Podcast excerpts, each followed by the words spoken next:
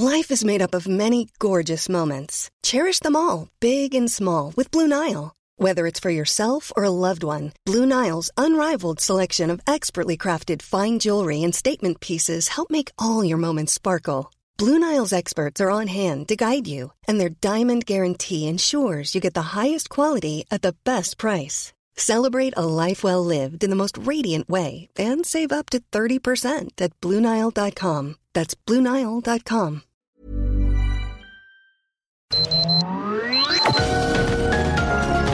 Heraldo Media Group presenta Sergio Sarmiento y Lupita Juárez. Información veraz y oportuna con un toque personal y humano. Por El Heraldo Radio, donde la H suena y ahora también se escucha.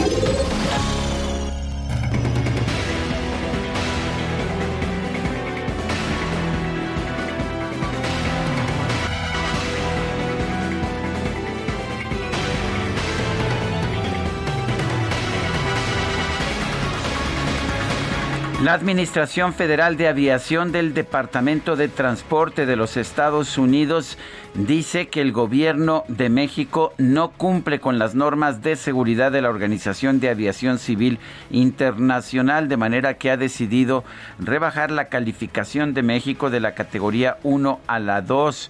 Esta decisión va a aumentar el escrutinio de los vuelos de las aerolíneas mexicanas hacia Estados Unidos. Y bueno, aunque la baja en esta nota permitirá que las compañías aéreas mexicanas continúen con su servicio hacia ese país, por lo menos el, las rutas que ya existen, se prohibirá cualquier servicio adicional, cualquier ruta nueva. El presidente de la República hace unos días, cuando se señaló que esto se avecinaba, dijo pues que, que no importaba que son cosas de la vida. ¿Es cierto? ¿Qué significa para México esto? Vamos a conversar con el capitán José de Jesús Suárez, secretario de prensa de la Asociación Sindical de Pilotos Aviadores, ASPA. Capitán Suárez, buenos días, gracias por tomar esta llamada. Buenos días, Sergio Lupita, qué gusto saludarlos como siempre. Gracias, buenos días. son cosas que pasan, sabemos que eh, en una ocasión anterior se degradó también la categoría de, de los servicios aéreos mexicanos de 1 a 2, pero ¿cómo ve usted esta situación y qué impacto puede tener en la aviación comercial mexicana? Pues yo lo veo preocupante, desde el punto de vista de los pilotos en ASPA es una situación preocupante, sobre todo, Sergio Lupita, en esta coyuntura en la que está llegando es decir, estamos en un panorama de recuperación de la industria con un mercado transfronterizo tan importante, con una simbiosis tan importante como la que tenemos entre México y Estados Unidos, que a partir del día de ayer ya no va a poder crecer. Es decir, una, la, la afectación directa más importante es que se limitan las rutas, crecimientos y el mercado estadounidense, que es el más importante que tenemos internacionalmente. Eh, capitán, estaba revisando unos datos y bueno, de acuerdo con la información que se da a conocer, la rebaja indica que el país carece de recursos económicos, humanos también para cumplir verificaciones y certificaciones, mantenimiento y resolución de problemas de seguridad. ¿Eso es lo que está atravesando la industria? Sí, pero es importante decir que esta categoría 2 eh, o esta calificación, como bien dices, señala las leyes o regulaciones de México. Las carencias en este caso son las que nos llevan a esta calificación, pero no a las líneas aéreas en lo particular.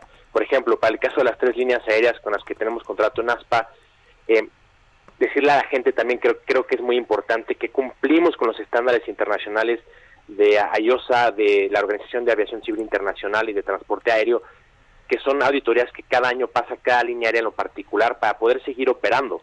Entonces, y para, y para poder seguir operar a Estados Unidos, como llevamos haciéndolo tantos años con códigos y alianzas importantes con líneas aéreas estadounidenses, es que tenemos que pasar auditorías muy estrictas cada año. Entonces, creo que aquí hay que separar bien que sí es una, como bien comentas, una carencia de la autoridad en los mecanismos de supervisión pero no en las líneas aéreas en lo particular.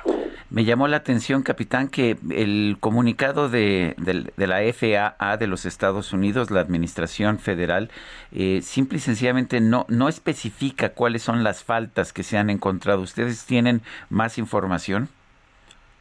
Sí, en, general es un es tema de supervisión. Es decir, por darles un ejemplo y, y entender cómo funciona esto de la categoría, podemos hablar hoy de lo que pasó y cómo se corrigió en 2010 brevemente. En 2010 también era un tema importante de supervisión que faltaban realmente técnicos eh, calificadores que supieran de aviación y que supieran de, por ejemplo, de un avión en lo particular. Para el caso de los pilotos, nosotros cada año nos va un supervisor de la autoridad a revisar nuestros adiestramientos y que cumplamos con el estándar. Anteriormente no sabía este, esta, este supervisor, no sabía del avión que estaba calificando, por ejemplo, cosas de este tipo. Cuando se corrigen este tipo de situaciones, nos regresan a categoría 1. Y en esta ocasión habla más de mecanismos de supervisión. Por ejemplo, eh, por dar un aeropuerto nuevo, el espacio aéreo nuevo, no es tanto enfocarse en uno, sino cómo se supervisa y se garantiza que cumpla con estándares internacionales, no con estándares de Estados Unidos, que creo que esto también es importante, sino con los estándares de la Organización de Aviación Civil Internacional en todos sus anexos. Pero entonces, ¿sí estamos cumpliendo con las normas de seguridad en México? ¿Sí las personas que están volando en estos momentos pueden sentirse tranquilas y seguras? Me parece muy importante precisarlo, sí. Las personas que van a volar con líneas aéreas mexicanas y que van a volar en México, siéntanse completamente seguros de hacerlo, toda vez que esta es una auditoría y una calificación de la autoridad aeronáutica de este país, del Estado como tal. De verdad es que para poder nosotros operar si quiere Estados Unidos o tener alianzas como las que tenemos, es tenemos que pasar por procesos muy, muy minuciosos. Entonces, las líneas aéreas, los programas de mantenimiento, los programas de capacitación, los pilotos, tenemos muy alto estándar eh, de, de seguridad y de acuerdo a los estándares internacionales y aún quizá más altos.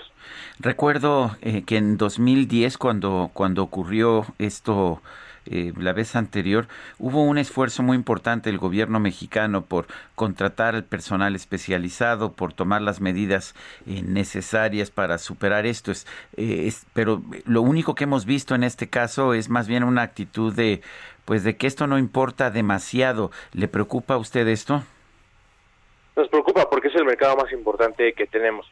Sin embargo, también hay que decirlo que con lo que sabemos nosotros en ASPA es que hay un avance importante en estos 28 hallazgos que se encontraron para esclarecerlos y para sobre todo para solucionarlos. Y aquí creo que aprovechar el espacio eh, para ponernos a disposición y decirle a la autoridad aeronáutica que cuenten con ASPA y con los pilotos de ASPA. Tenemos expertos en materia técnica para ayudar a solucionar este problema que aunque es de la autoridad, está afectando a toda la industria e incluso a los pasajeros. Veíamos declaraciones eh, del presidente López Obrador que esto no nos afecta, que los vuelos domésticos no tendrán ningún problema. ¿Habrá afectaciones directas a los eh, pasajeros? No, también creo que es importante garantizar que la gente que tiene boleto comprado, eh, al menos lo que tenemos información con las tres líneas aéreas con las que tenemos contrato, que son las dos del Grupo Aeroméxico y Aeromar, van a honrar todos los boletos, tanto nacionales como internacionales pero creo que es importante precisar que el mercado más importante internacional que tiene México es el de Estados Unidos. Ahorita, por ejemplo, una de las afectaciones que vamos a tener es que las líneas aéreas, buscando esta recuperación del mercado, pues compraron nuevos aviones. Y estos nuevos aviones a partir de ayer ya no van a poder volar a Estados Unidos. Van a tener que quedarse, buscar nuevos pares de rutas en el territorio nacional o en otros países que no sean Estados Unidos para poder utilizarlos lo cual también llega un momento complicado porque si vemos hay fronteras cerradas con México como Canadá, Sudamérica, algunos países de Asia y todavía Europa para, para el caso de vuelos directos desde México, entonces llega en un contexto bastante complicado y creo que a diferencia de otros países del mundo en donde se recuperaba primero el mercado doméstico, el mercado entre México y Estados Unidos estaba teniendo una recuperación muy importante que iba por ahí del 60-70%, pero todavía nos quedaba un 30% por crecer o nos queda siendo optimistas de que esto se va a solucionar pronto. Pues yo quiero agradecerle, capitán José de Jesús Suárez, secretario de prensa de ASPA, la Asociación Sindical de Pilotos Aviadores, el haber conversado con nosotros esta mañana. Siempre es un gusto, Lupita y Sergio, saludarlos y a los radioescuchas también. Gracias, capitán. Buenos días. Son las 7 de la mañana con 8 minutos.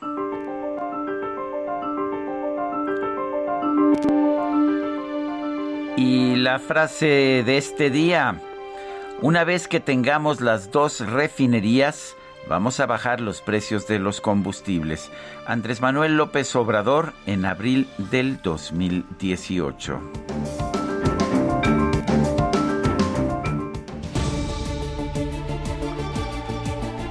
Y las preguntas. Preguntábamos ayer, ¿le parece a usted una medida acertada comprar el 50% de la refinería de Deer Park, Texas, por 600 millones de dólares?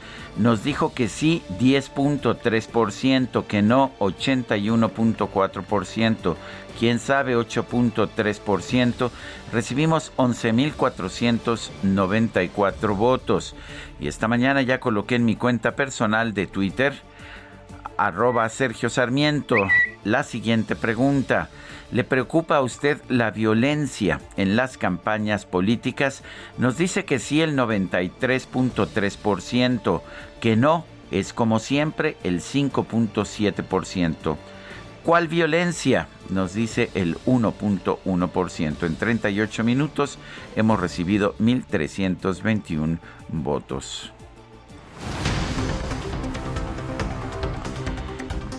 Son las 7 de la mañana, 7 de la mañana con 10 minutos. Vamos a un resumen de la información más importante de este miércoles 26 de mayo de 2021.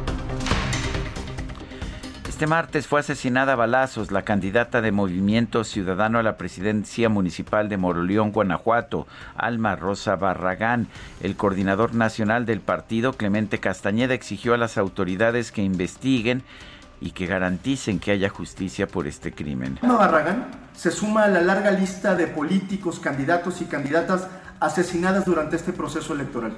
Y como lo hemos dicho en múltiples ocasiones, el responsable es el Estado mexicano. El 12 de marzo, hace más de dos meses, el presidente de la República anunció un plan para proteger a las y los candidatos durante este proceso electoral. Después de 88 candidatos y candidatas asesinadas, nos preguntamos con toda legitimidad, ¿dónde están los resultados de dicho plan?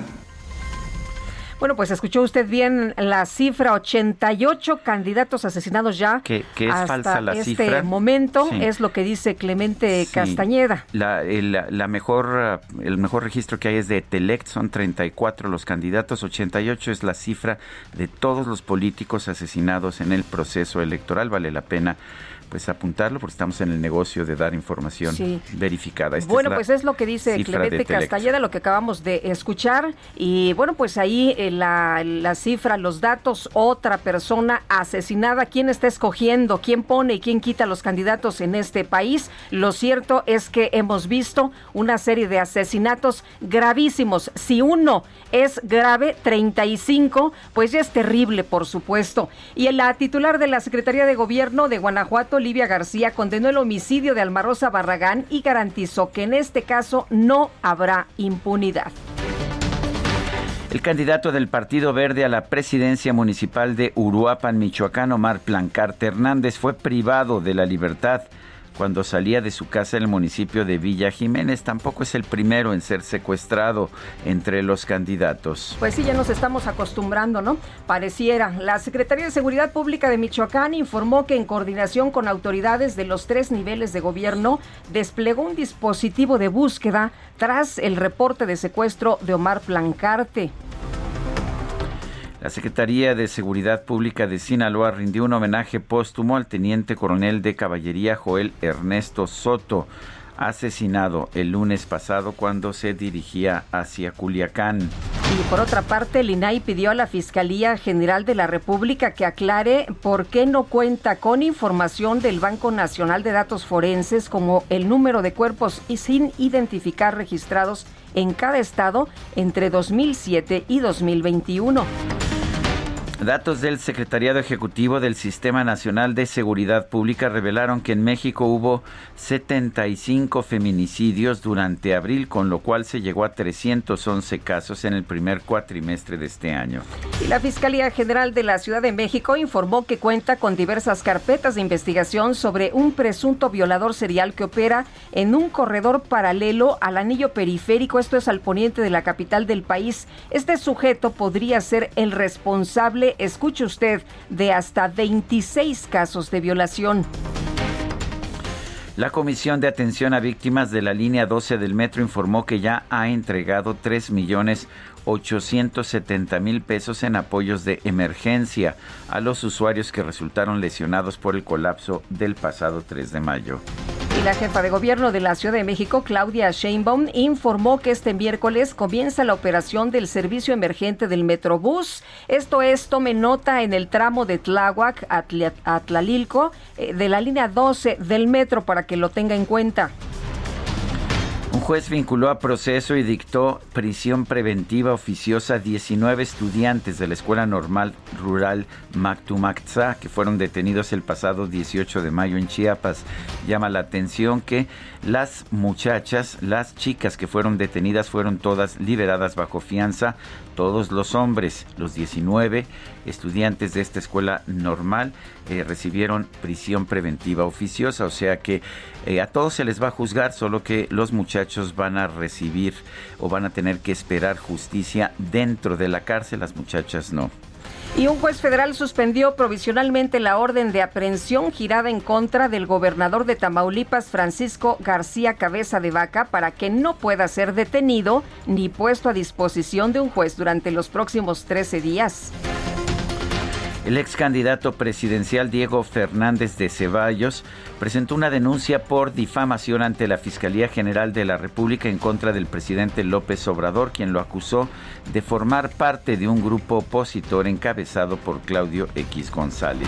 Y diputados de oposición denunciaron que las reuniones entre el presidente López Obrador y el presidente de la Suprema Corte, Arturo Saldívar, comprometen la autonomía del Poder Judicial. El coordinador del PAN en San Lázaro, Juan Carlos Romero Hicks, llamó a defender la división de poderes en el país. Jamás se me hubiera ocurrido convocar o citar al presidente del Supremo Tribunal de Justicia en nuestras oficinas. Al contrario, el gobernador de Guanajuato fue a presentarse al Poder Judicial. Iba a reuniones con ellos, a las reuniones colegiadas, y no presidía esas reuniones. Hoy estamos frente a un conjunto de riesgos que no podemos permitir. El Poder Judicial, por su propia naturaleza, debe estar exento de todos los vaivenes de tentaciones, de juicios de partido y ideología. Bueno, y la bancada del PAN en el Senado denunció que la refinería de Deer Park, que fue comprada por Pemex, arrastra pérdidas millonarias, por lo que su adquisición carece de sentido. Estrictamente hablando, la refinería tuvo pérdidas en 2019 y 2020 ante un entorno de fuerte caída en los precios del petróleo, pero ha sido la única refinería rentable de Pemex durante décadas. Y digo, vale la pena señalar. También, estamos en el negocio de... Efectivamente, no, hay que dar la información correctamente y exactamente eso lo leía también ayer, una columna extraordinaria de Bárbara Anderson que hablaba sobre este tema. El presidente del Consejo Coordinador Empresarial, Carlos Salazar Lomelín, consideró que el país va a tener un diálogo complicado sobre la reforma tributaria, ya que por intereses de corto plazo se podrían presentar propuestas ridículas, dijo, como imponer impuestos, más impuestos a golosinas y refrescos. Oye, la Administración Federal de Aviación de los Estados Unidos redujo a categoría 2 la calificación de seguridad aérea de México por no cumplir con los estándares de seguridad de la Organización de la Aviación Civil Internacional. El Sindicato Nacional de Controladores de Tránsito Aéreo aseguró que la degradación de la seguridad eh, aérea del país es consecuencia de la omisión de las autoridades para atender las violaciones a la normatividad, tanto laboral como técnica. Y la Agencia Federal de Aviación Civil aseguró que en México sí cumplió las observaciones realizadas por parte de los Estados Unidos, por lo que es posible que no se hayan valorado a profundidad las evidencias entregadas durante las últimas tres semanas. ¿No será que tenemos funcionarios con mucha lealtad y poca capacidad? Bueno, Carlos Morán Moguel. Oye, yo digo que sí, ¿eh? pues no sé. y ahí lo ha dicho el presidente, ¿no? Que eso es lo que él prefiere. Pues sí. Bueno, Carlos Morán Moguel, subsecretario de Transportes de la Secretaría de Comunicaciones y Transportes, aseguró que en menos de cuatro meses México recuperará la categoría 1 en seguridad aérea. Dice que ya fueron solventadas las 28 observaciones realizadas por Estados Unidos. Pues ojalá Y la directora general de la Comisión Nacional del Agua, Blanca Jiménez Cisneros, anunció que el próximo 31 de mayo va a dejar su cargo para esperar que el Senado la ratifique como nueva embajadora de México en Francia. Está muy bien, ¿no? Dijo, es que tengo un problema familiar y pues tengo que salir del país. Y, el presidente le dijo, ah, ¿cómo no? ¿A dónde quieres irte? Pues sí. ¿A Francia la dijiste? Nombró embajadora en Francia. Maravilloso, ¿verdad? Eh, ¿Se acuerdas que decían que se quejaban, pues se quejaba la izquierda del amiguismo en las designaciones de embajadas en el pasado? Sí, cómo no, es que dicen que no es lo mismo ser borracho que cantinero. El coordinador general del Servicio Meteorológico Nacional, Jorge Zavala Hidalgo, anunció su decisión de dejar la dependencia para regresar a la UNAM como profesor e investigador. Y durante la Asamblea Mundial de la Salud, el secretario de Salud, Jorge Alcocer, llamó a establecer mecanismos que permitan lograr un acceso equitativo a las vacunas contra COVID-19. El director general de epidemiología, José Luis Salomía, señaló que Quintana Roo vive una tercera oleada de COVID-19, a pesar de que el país alcanzó 19 semanas consecutivas de reducción de la pandemia. El gobierno de los Estados Unidos confirmó que este martes se completó el esquema de vacunación contra COVID-19 en el 50% de su población adulta. Medios estadounidenses reportaron que este martes se constituyó un gran jurado para determinar si el expediente del fiscal de Manhattan en contra del expresidente Donald Trump y su grupo empresarial justifica que se lleve a cabo un juicio. Y la Comisión Disciplinaria de la Federación Mexicana de Fútbol multó con 100 mil pesos a cuatro futbolistas del América por no respetar los protocolos sanitarios del organismo al participar en una fiesta privada. Son las 7 de la mañana con 21 minutos. Ya veo venir a Itzel González cargada de encabezados y notas.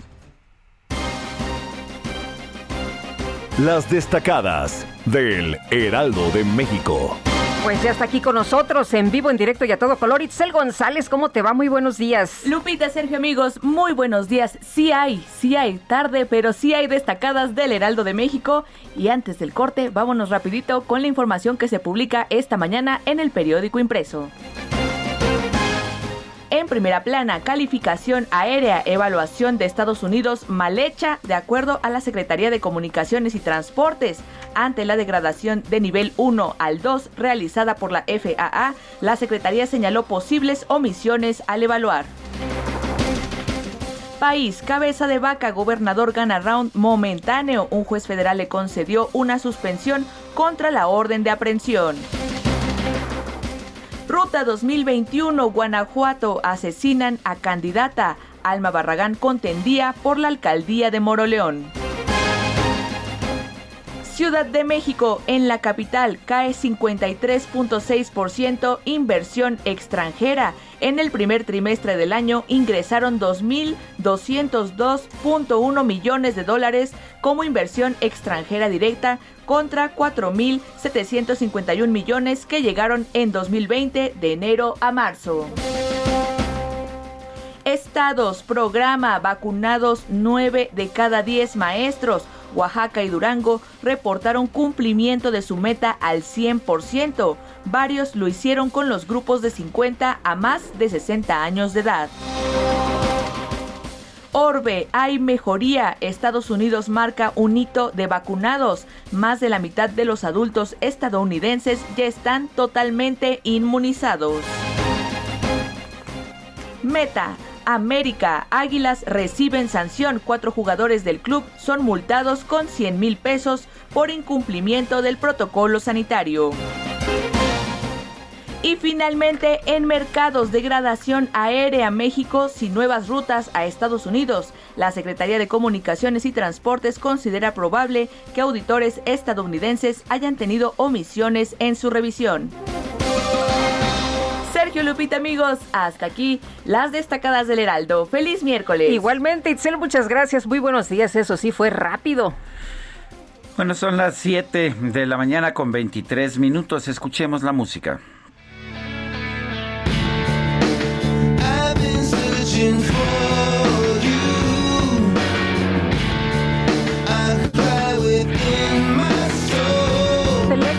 son 88 políticos.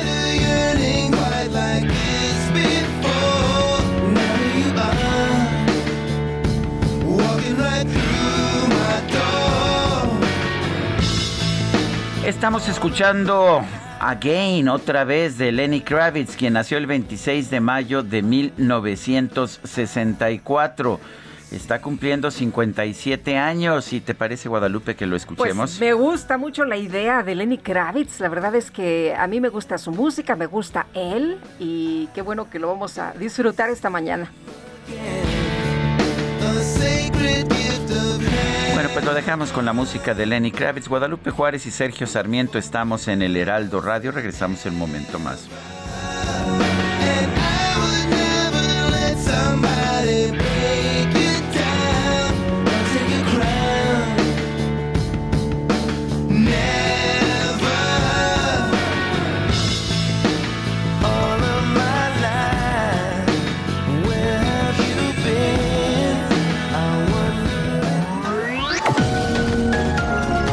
Sergio Sarmiento y Lupita Juárez quieren conocer tu opinión, tus comentarios o simplemente envía un saludo para ser más cálida esta mañana. Envía tus mensajes al WhatsApp 5520 109647.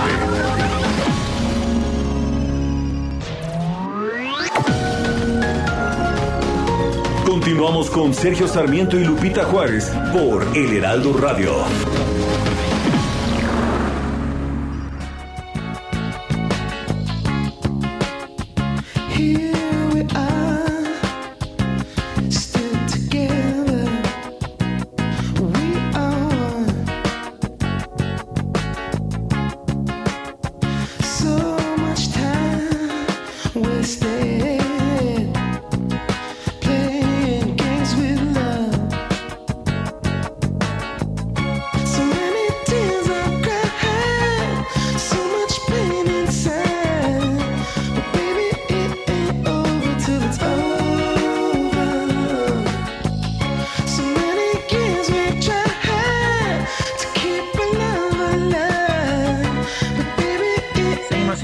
Música de Lenny Kravitz. It ain't over it's over.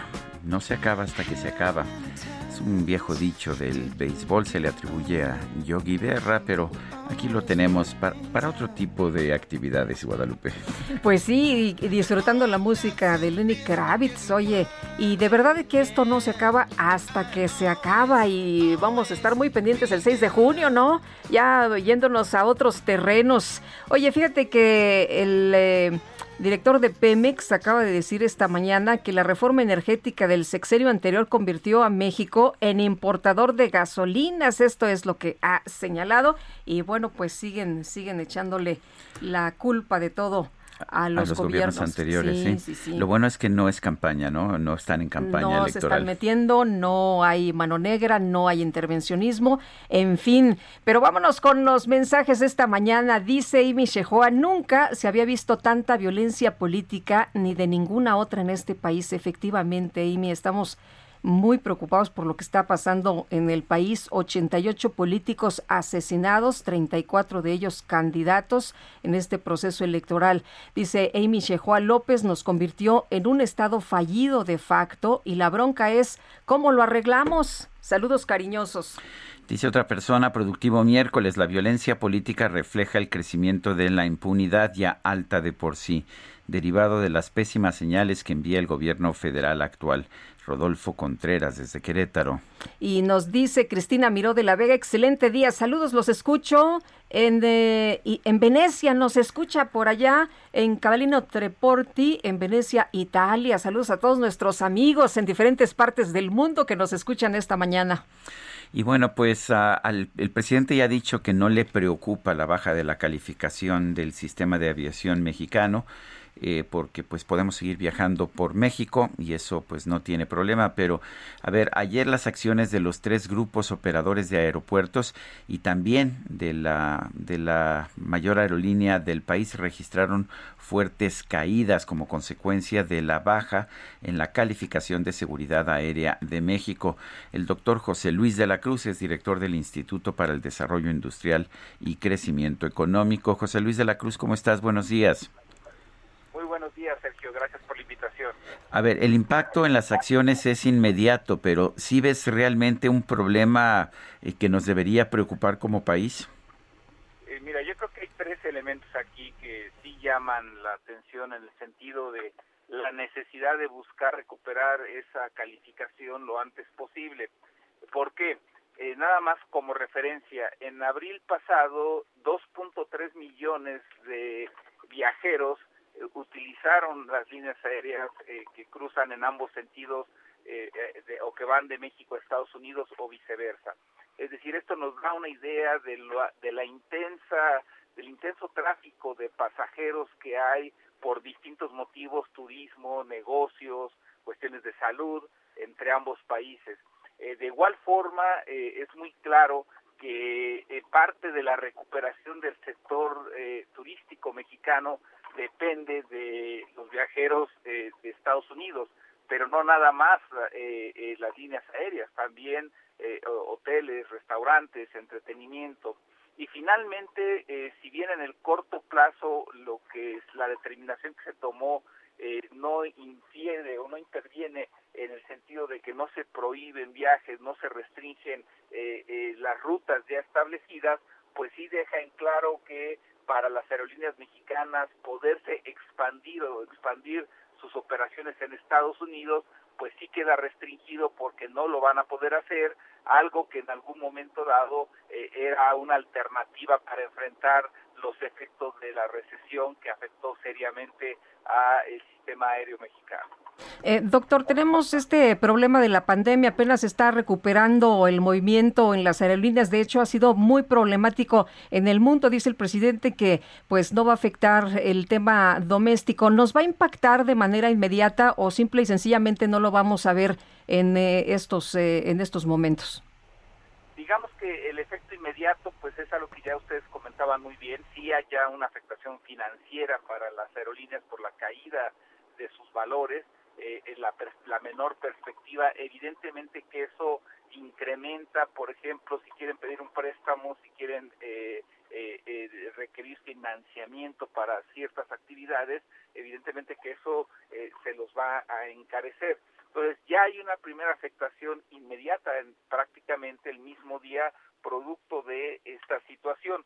Sin embargo, eh, eh, lo que en un momento dado también afectará es el hecho de que de alguna forma la mayor parte de todo el crecimiento que tenga esta actividad productiva pues va a ser en realidad, al menos en conexiones, en, nuevos destinos, pues va a ser favorable más bien hacia las aerolíneas de Estados Unidos que cubran las conexiones con México.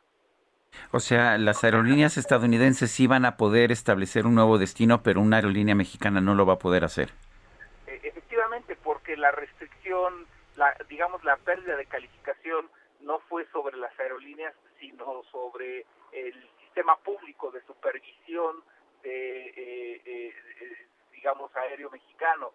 por diversos motivos que se explicaron, fundamentalmente es la supervisión que el gobierno, que las autoridades respectivas tienen que hacer sobre el funcionamiento de las aerolíneas y es ahí en donde eh, se puso el dedo en la llaga, digamos. Bueno, pues eh, doctor José Luis de la Cruz, director del Instituto para el Desarrollo Industrial y Crecimiento Económico, gracias por conversar con nosotros. Gracias por la invitación, muy buen día. Buenos días, las afectaciones pues como siempre las aerolíneas mexicanas, ¿no? Pues sí, que, que están en dificultades. De hecho, ya Interjet ya quebró fundamentalmente. Eh, Volaris ha, ha, estado, Volaris y Aerobús han estado funcionando bien, son aerolíneas de bajo costo. Eh, Aeroméxico, pues fundamentalmente está en suspensión de pagos y es muy importante para Aeroméxico poder tratar de reestructurar estos pagos. Además, Aeroméxico tiene pues todo un sistema de códigos compartidos con Delta. Esto le permite captar eh, pasajeros desde Delta. El problema es que con esta determinación de las autoridades de Estados Unidos ya no se pueden volar códigos compartidos y entonces esto pues vuelve muy difícil la situación. Eh, tendrán que finalmente tendrán las aerolíneas estadounidenses como Delta que pues hacer todo el traslado y, no van a poder hacerse las conexiones eh, de la forma eficaz en que se están haciendo en estos momentos. Esto significa pues menor número de turistas y sobre todo pues una menor capacidad de una aerolínea como Aeroméxico que sufrió enormemente durante la crisis, pero que a pesar de eso está tratando de adquirir nuevos aviones pues simple y sencillamente no va a poder volar con los nuevos aviones. Muy dramático en realidad. Pues sí, sin duda. Y por cierto que la Secretaría de Comunicaciones y Transportes pues abrió la puerta que la Administración Federal de Aviación de Estados Unidos eh, pudo no valorar evidencias para evitar la degradación de la seguridad en la aviación mexicana a categoría 2. No eh, tomaron en cuenta, dicen en la Secretaría de Comunicaciones y Transportes, de acuerdo con el formato de revisión dispuesto por eh, la Administración Federal de Aviación, un número importante de las evidencias documentales fueron entregadas durante las últimas tres semanas, por lo que es posible que los auditores de ese organismo pudieran no haber valorado a profundidad estos testimonios. Es lo que apunta la Secretaría de Comunicaciones y Transportes. Además, señala que la auditoría se realizó cuando solamente operaba una cuarta parte personal de la Agencia Federal de Aviación Civil de la Secretaría de Comunicaciones y Transportes debido al momento de altos contagios por la pandemia. También señalaron que a raíz de las observaciones ya se actualizó la ley de aviación civil, la cual fue publicada, por cierto, apenas el 20 de mayo en el diario oficial de la Federación y señala la Secretaría de Comunicaciones que desde el pasado mes de agosto la agencia incorporó una planta informática internacional de última generación, la cual permitió mejorar la administración de recursos humanos y reducir los costos operativos. Pues ahí está la explicación de esta Agencia de Aviación, Agencia Federal de Aviación Civil de México. Eh, también hay cuestionamientos en el sentido que quizás estamos contratando personal con pues con mucha lealtad al régimen, mucha lealtad política y poco conocimiento técnico. Recordemos también que eh, tenemos una nueva ley que hace que quien es empleado por el gobierno eh, no pueda posteriormente trabajar en ah, la iniciativa privada, lo cual pues hace más difícil todavía contratar personal de calidad. Pero vamos a otros temas. Este martes fue asesinada la candidata a la alcaldía de Moro León, Guanajuato. Es candidata de Movimiento Ciudadano, Alma Barragán. Gabriela Montejano nos tiene la información allá desde Guanajuato. Adelante, Gabriela. Hola, ¿qué tal? Muy buenos días. Pues Uy, se nos cortó la comunicación. Oye, fíjate que cuando vi esta información, Sergio, no sé si a los eh, amigos les, les pasó lo mismo, pues te da una inmensa tristeza, ¿no? Y te empiezas a cuestionar qué está pasando en México, cómo se descompuso la situación, eh, las campañas anteriores, cómo eran y cómo están siendo ahora. Veía yo, previo al asesinato de esta em, candidata a la alcaldía de Moroleón, que había pasado un, un video en, la que invita a la gente a que vaya, ¿no? a esta pues a, este a este meeting, pero ya está nuestra compañera Gabriela Montejano, adelante. Muy buenos días. Así es, a 11 días de la jornada electoral en Guanajuato, la candidata presidenta municipal de Moroleón por el partido Movimiento Ciudadano, Alma Barragán, fue asesinada a balazos cuando realizaba un mitin. Fue cerca de las 6:45 de la tarde cuando la candidata se encontraba en las calles Pedro Guzmán y Circuito Moroleón cuando sujetos armados le dispararon desde un vehículo que pasaba por la zona. Momentos antes, Alma Barragán, como ya bien lo referían, transmitió a través de su página de Facebook en donde invitaba a las personas a acudir a escuchar sus propuestas.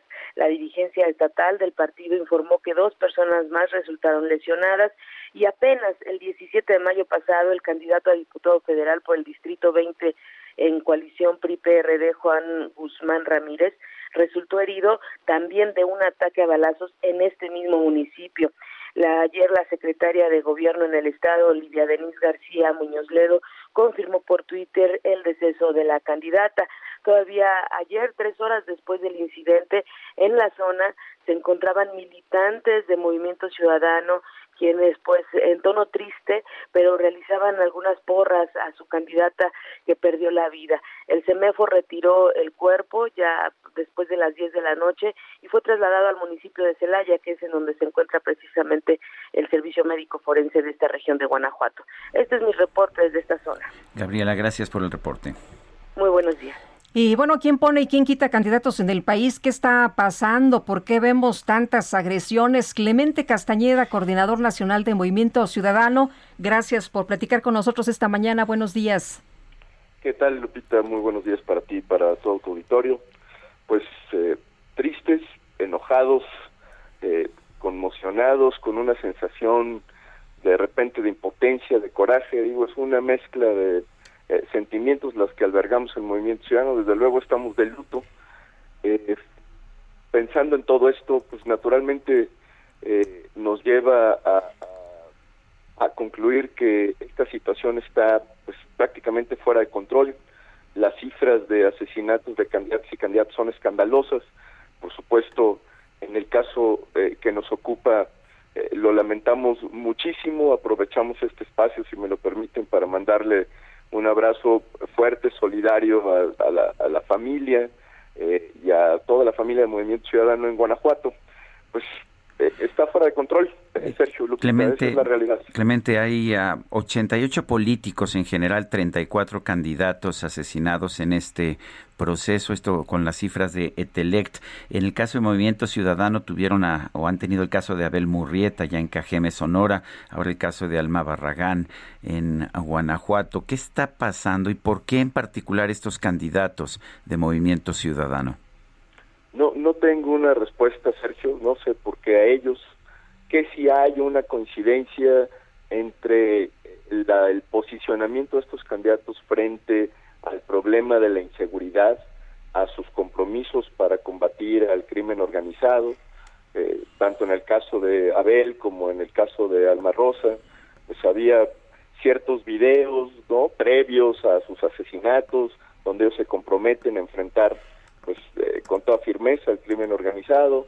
Eh, esos son los elementos que están sobre la mesa. Yo no quiero adelantar ninguna eh, hipótesis, pues eso le toca a las autoridades, a la fiscalía, que esperamos que haga una investigación inmediata.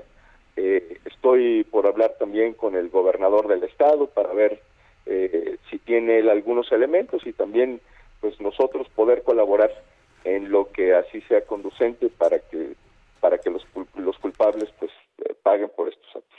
Clemente, faltan 11 días para las eh, elecciones, para la jornada electoral. Eh, vemos que la violencia aumenta, eh, vemos pues con, mayor agresividad estos ataques, también grupos armados, por ejemplo en el Estado de México, ¿no? De la delincuencia organizada que le dicen a las candidatas que mejor se retiren de la contienda. ¿Va a haber algún tipo de seguridad adicional para los candidatos de, de Movimiento Ciudadano o qué están pensando ustedes? ¿Cómo van a terminar? ¿Cómo van a cerrar las campañas? No, el día, el día de ayer, justamente cuando nosotros establecíamos posición sobre este tema, recordábamos los compromisos que se hicieron de parte del gobierno federal en el sentido de instalar una mesa que coordinara la protección a candidatos y candidatos, no de Movimiento Ciudadano, sino de todos los partidos políticos. El problema no es exclusivo de nosotros. Eh, al contrario, esta situación se está apoderando del país con independencia del partido político. Eh, yo espero hablar el día de hoy con la secretaria de Gobernación, justamente para tratar de entender cómo está funcionando esta mesa, cómo están funcionando estos protocolos, qué alcances tiene y sobre todo cómo esperan redoblar la protección y la vigilancia con las candidatas y candidatos y qué están pensando también para el día de la elección, porque no solamente es un problema de candidatos y candidatos, sino de las condiciones de seguridad que debe haber en el país para que la gente salga a votar con libertad. ¿Alma Rosa tenía algún tipo de, seguridad? ¿Tenía algún tipo de escolta? No, no que yo sepa, Lupita. No que yo la, sepa. La, conocías personalmente, Clemente? No, Sergio, no, no tuve oportunidad de conocerla. Incluso en el posicionamiento de ayer yo hacía esa, esa aclaración. Pero pues no deja de ser algo que nos duele es la pérdida de una vida humana, la pérdida de una compañera que encontró en Movimiento Ciudadano un espacio para participar y eso de entrada merece nuestra solidaridad humana, pero además, pues por supuesto que reprobamos este acto tan cobarde que lastima, nos lastima como personas, pero nos lastima también como organización. ¿Van a nombrar un, a un reemplazo? Voy a platicar el día de hoy con la dirigencia eh, de Guanajuato y sí, lo más seguro es que eh, hagamos ese reemplazo, pero pues será un asunto posterior. Sergio, primero tratemos de, superar este terrible episodio, eh, hablar. Pero es que faltan 11 días nada más para el proceso, para la elección. Sí, sí, sí. En realidad es que tenemos el tiempo encima, pero déjame decirlo en estos términos, espero que no se escuche mal. La verdad es que eso es ahorita lo de menos.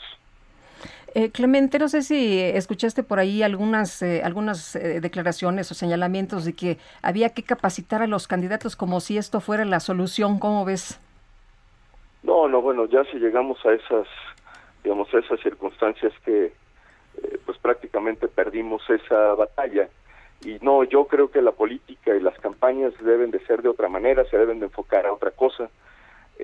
yo a esto se lo atribuyo como lo hicimos en, en el contexto en el que eh, nos asesinaron a Abel Murrieta, pues sí, a una descomposición eh, eh, de muchos territorios del Estado mexicano y sobre todo del fracaso en, el, en la estrategia, entre comillas, de seguridad pública.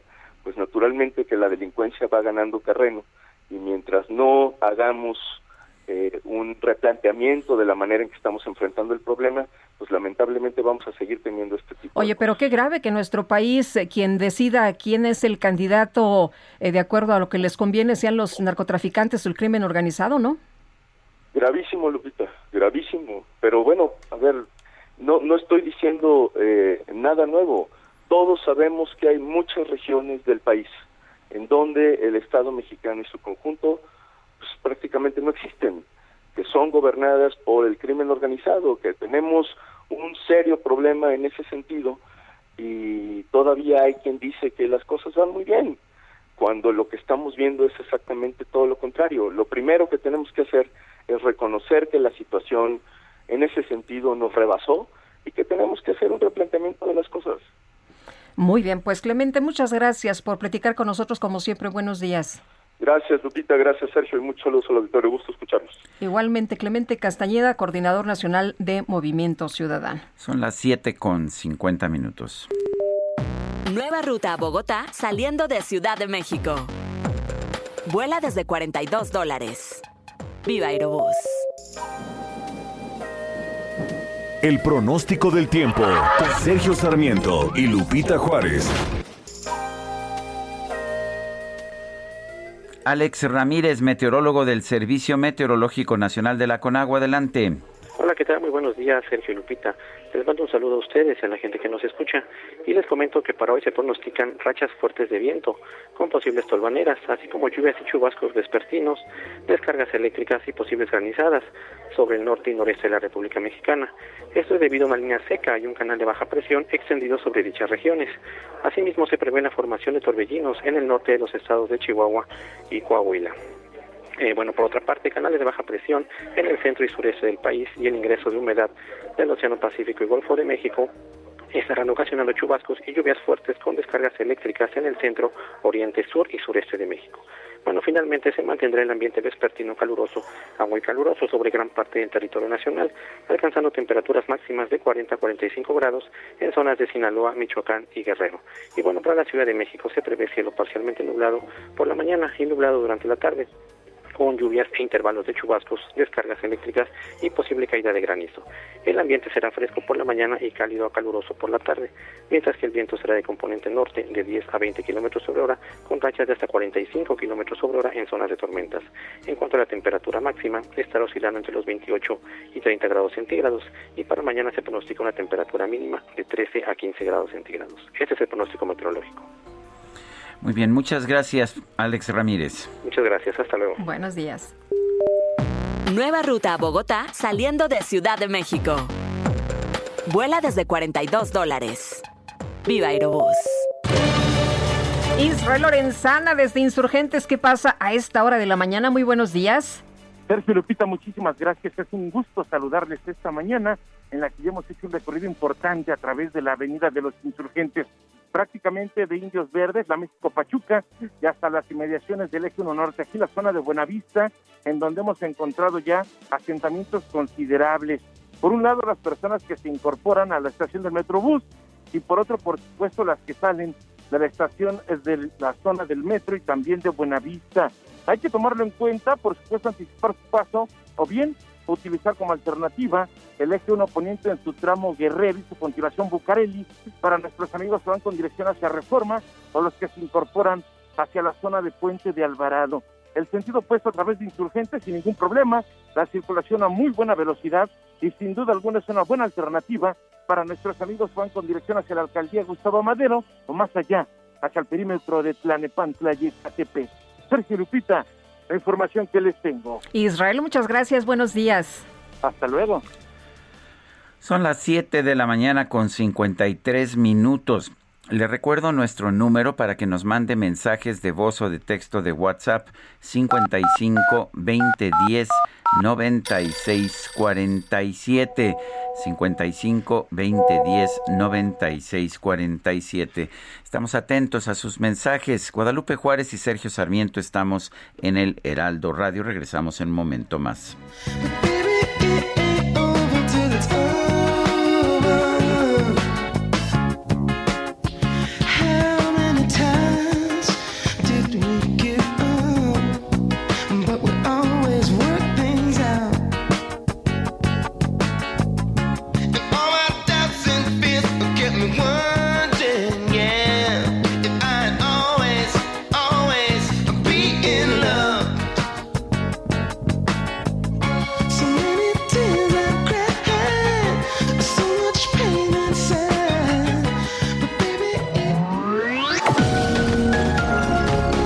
Sarmiento y Lupita Juárez quieren conocer tu opinión, tus comentarios o simplemente envía un saludo para ser más cálida esta mañana. Envía tus mensajes al WhatsApp 5520 109647.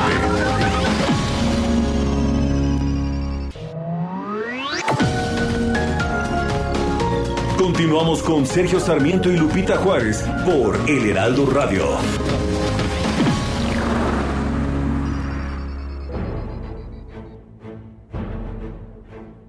El 26 de mayo de 1897, el escritor irlandés Bram Stoker publicó en Londres la primera edición de su famosa novela Drácula, un ícono de la literatura gótica que estableció el origen del vampiro moderno.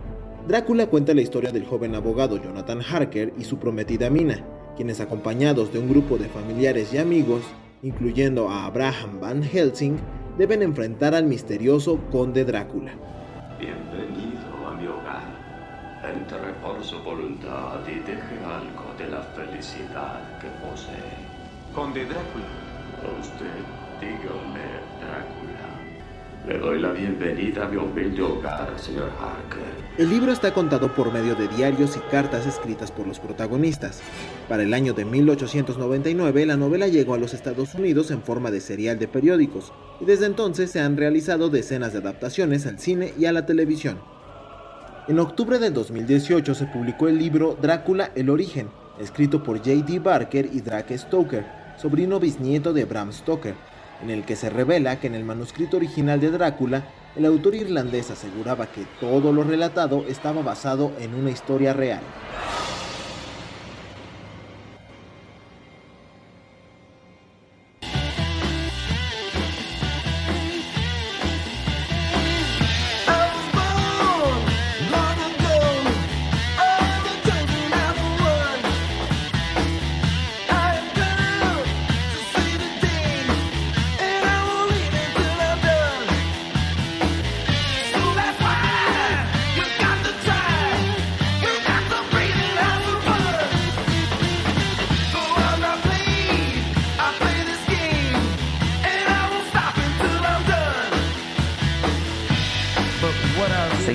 Escuchando a Lenny Kravitz, hoy cumpleaños.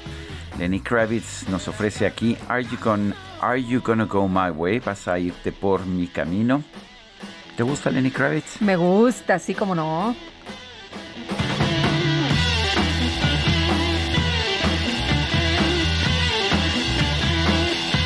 Y esta más rockerona, ¿no?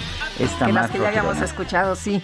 Oye, nos dice eh, Alfredo Bernal esta mañana en los mensajes, ya chole con este gobierno, solo un presidente con gran ignorancia económica no se da cuenta de las grandes afectaciones en la industria turística y los millones de empleos que generan con la degradación de categoría aérea. Ya basta de este mal gobierno.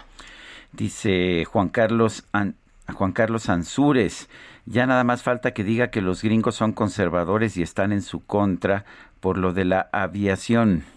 Eh, nos eh, comenta también eh, Guillermo Santinao. Saludos, buen día. Ah, no, mi nombre es A ver, ya no entendí. Mi nombre es Ismael Núñez desde Naucalpan, Estado de México. Me dicen que la luna está muy bella, pero aquí está muy nublado. Guillermo Santinao, saludos. Bueno, tuvimos esta madrugada luna llena, la, ah, la luna llena de mayo, pero además una superluna. ¿Qué significa una superluna? Que esta superluna o esta luna llena tiene lugar en un momento en que la luna se encuentra relativamente cercana al planeta Tierra y además hubo un eclipse lunar, todo esto en las últimas horas. Eh, eso significa que, que la luna se tiñó de se tiñó de, de, color rojo, fue, fue rojiza, una parte se, una parte fue bloqueada, una parte no se, se perdió de vista durante un tiempo y sí fue una luna muy espectacular. Eh, yo no la vi más, bueno ayer en la noche eh, la vi pero estaba medio nublado y no se podía ver bien y bueno pues esta madrugada ya no la encontré. Oye y muchos de nuestros amigos nos han estado mandando fotografías muy bellas así que muchísimas gracias. Son las 8 de la mañana con cuatro minutos en la conferencia de prensa del presidente de la República de esta mañana, Octavio Oropesa. El director de Pemex afirmó que la política de fortalecimiento de la empresa va en la dirección correcta y que pues a esto ayuda la compra que se hizo de la refinería de Deer Park. Vamos a escuchar. No obstante que México es una potencia petrolera, la reforma energética en tan solo cuatro años nos convirtió en un país dependiente de las importaciones de combustibles. El cambio de paradigma de la actual administración está siendo exitoso. Las estadísticas muestran que la política de fortalecimiento de Pemex para el abasto de combustibles en el país va en la dirección correcta. En congruencia con la actual política de rescate de la soberanía energética, el pasado 24 de mayo contando con la presencia del presidente de la República, el Consejo de Administración de Petróleos Mexicanos autorizó comprar a Shell Oil Company el 50.005% de su participación accionaria en la refinería de Deer Park, de la que Pemex poseía ya el 49.995% de las acciones.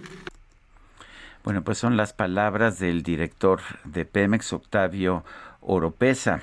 Es una, es una adquisición que, como señalaba yo ayer, tiene más sentido, por supuesto, que hacer una refinería nueva.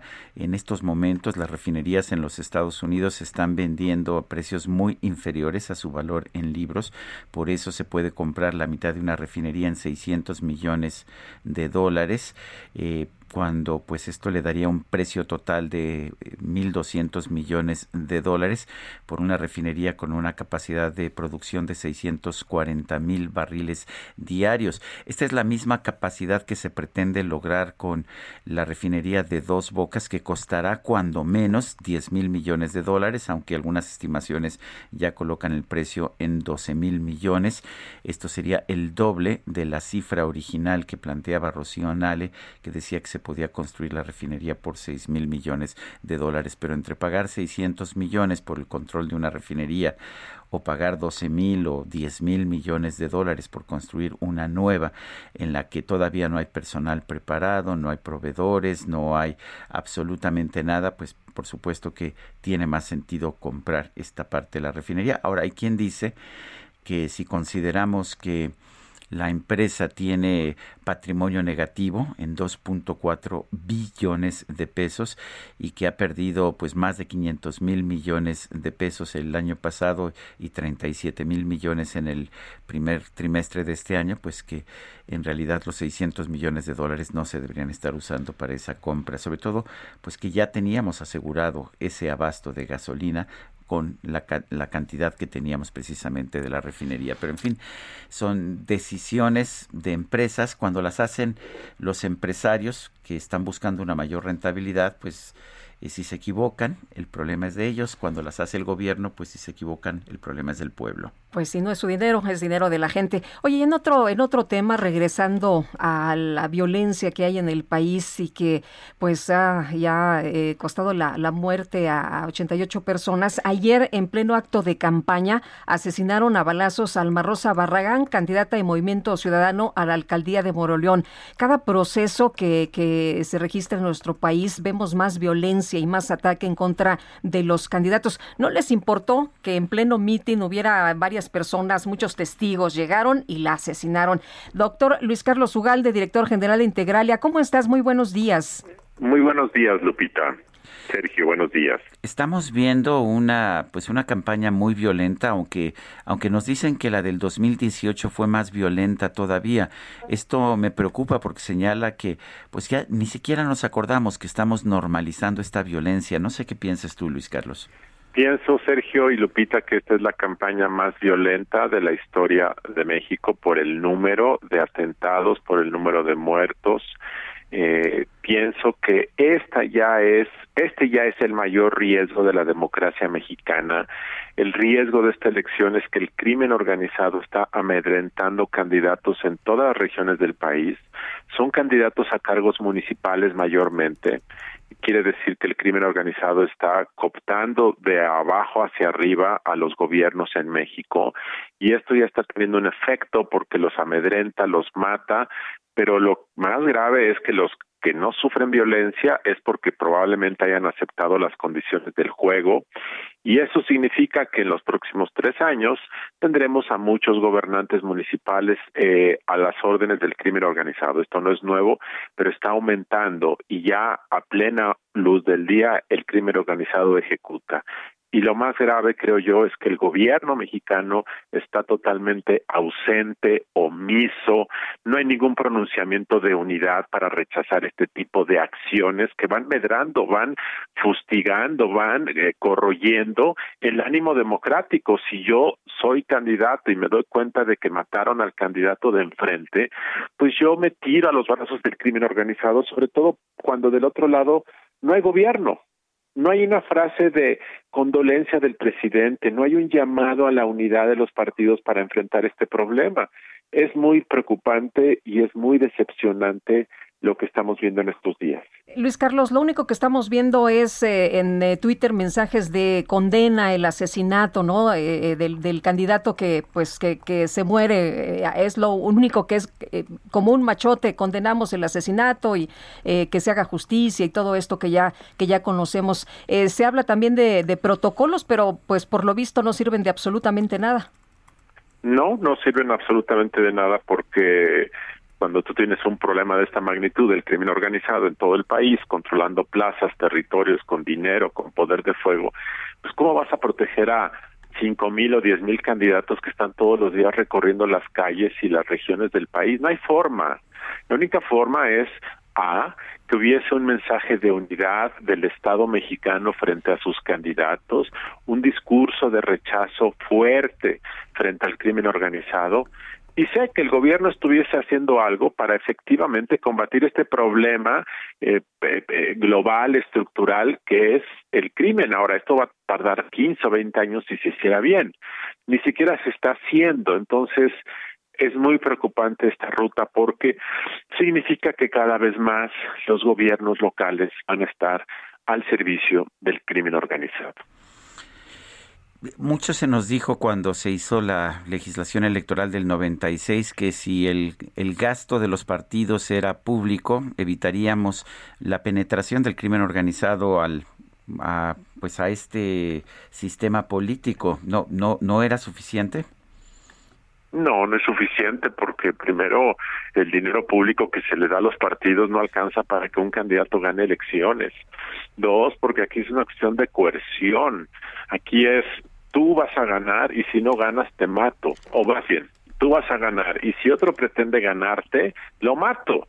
Si esto ya va más allá del dinero disponible. Esto es el sometimiento del crimen organizado a las estructuras de los gobiernos democráticamente electos. Punto. Y este es el control territorial del crimen organizado. Este es otro fenómeno, pero no se está hablando de este fenómeno. Cuando el presidente nos habla de que hay fraude, está pensando en la compra del voto y está pensando en cosas eh, que no son lo relevante. El problema de fondo es este, es el, tema de que los eh, los delincuentes matan candidatos, los levantan, los amenazan, los secuestran ese es el problema. ¿Cuándo hemos oído que el presidente esté hablando de este tema, lo esté planteando como un problema de fondo? Él está ensimismado en su narrativa de que se están comprando votos y acusando al candidato de Nuevo León está totalmente perdido, es, es una actitud muy irresponsable porque cuando tú ves que la casa se está quemando, se está cayendo y tú estás discutiendo si el árbol de la esquina está verde o se le cayeron unas hojas, es porque estás perdiendo el foco de lo que es realmente relevante. Vemos cada vez eh, actitudes más eh, graves, ¿no? Y, bueno, parece que nadie hace nada. No sé si viste ayer, eh, Salvador García Soto, nuestro compañero, publicó en su cuenta de Twitter un video de un grupo criminal apoyando abiertamente a uno de los candidatos al gobierno de San Luis Potosí. Sí, claro, el caso del gobierno de San Luis Potosí es uno de los casos más graves de esta temporada electoral que tiene que ver con esto. El candidato Ricardo Gallardo, que ha sido postulado por el Partido Verde, está empatado en primer lugar con el candidato del PAN PRI PRD y puede ganar. Y espero que no gane. Pero lo grave de esto es que él es y ha sido señalado y no voy a concluir si es no culpable, pero hay mucha información que han mostrado especialistas durante más de 10 años de que su familia se ha dedicado a controlar células del crimen organizado en la zona de San Luis Potosí él mismo fue acusado de peculado por malversar fondos públicos cuando fue presidente de Soledad de Graciano. Por un error procesal judicial salió de la cárcel. Muchos dicen que fue por una negociación política con el gobierno de Enrique Peña Nieto. El hecho es que esta persona que ha sido señalado está a punto de convertirse en gobernador de San Luis Potosí. Eh, si esto fuera cierto de que él es parte de eh, o que su familia encabeza una célula, un grupo del crimen organizado, sería la primera vez que sabiendo que una persona cuenta con esos antecedentes, gana una elección porque es popular, gana una elección porque tiene muchísimo dinero y se convierte en, en un gobernante. Entonces el crimen organizado se va a dar cuenta de que para qué sobornas políticos cuando tú puedes gobernar de forma directa. Esto tiene mucho que ver con el fenómeno de Pablo Escobar Gaviria en Colombia en los años 90. Dijo, pues yo quiero ser senador de la República y se lanzó a la política. ¿Y cuántos líderes, si, cuántos líderes del narcotráfico en México que son vistos como héroes en sus comunidades, que tienen mucho dinero, que tienen arraigo popular porque vienen genuinamente de las bases del pueblo mexicano, no serían candidatos amados por su pueblo. bueno, nos acaban de mandar aquí una información, el, el propio eh, Salvador García Soto nos acaba de enviar esta información de que el video que publicó en su cuenta, eh, que circula en redes sociales, no corresponde al original, pero lo que nos acabas de decir básicamente sobre pues estas situaciones que se le atribuyen al eh, famoso pollo allá en San Luis Potosí, todo esto es, es, es, es correcto. ¿no? Así es, es, es, es preocupante, es muy preocupante lo que está pasando. Bueno, pues aquí el punto es que estamos teniendo quizás las elecciones más violentas de la historia, aunque 2018 me dicen eh, la, gente de Telect fue más violento todavía, pero eh, por lo pronto estamos viendo ya, eh, hasta este momento hay 34 candidatos muertos, 34 asesinados y hay 88 políticos eh, que han sido asesinados nada más en este proceso desde octubre del 2020. Y nada más quiero decirte, el dato relevante no es los muertos, el dato relevante son los no muertos que acataron servir al narcotráfico y que por lo tanto no hubo violencia de por medio. Estos muertos probablemente son aquellos que no llegaron a un acuerdo o son vistos por desconfianza o lo que sea. El gran problema es la violencia que no se observa porque significa una pax narca. Una pax que deriva del control del crimen organizado. Pues, eh, doctor, como siempre, gracias por platicar con nosotros. Muy buenos días. Gracias, muy buenos días.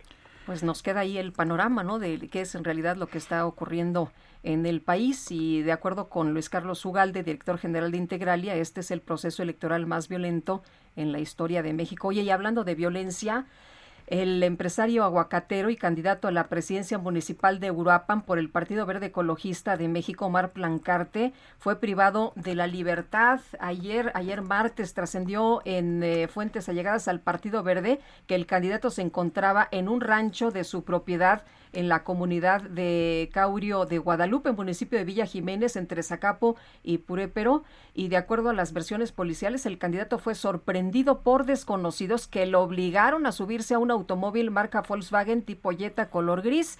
Y bueno, pues hasta este momento no sabemos nada, solo que está secuestrado. Y no es el primero en ser secuestrado, al igual que, que Alma Rosa Barragán no fue la primera en ser asesinada. Sudikey Rodríguez, la recordará usted, candidata candidata de la coalición Va por México, ex velocista olímpica, fue secuestrada. Ella es candidata ya en Valle de Bravo.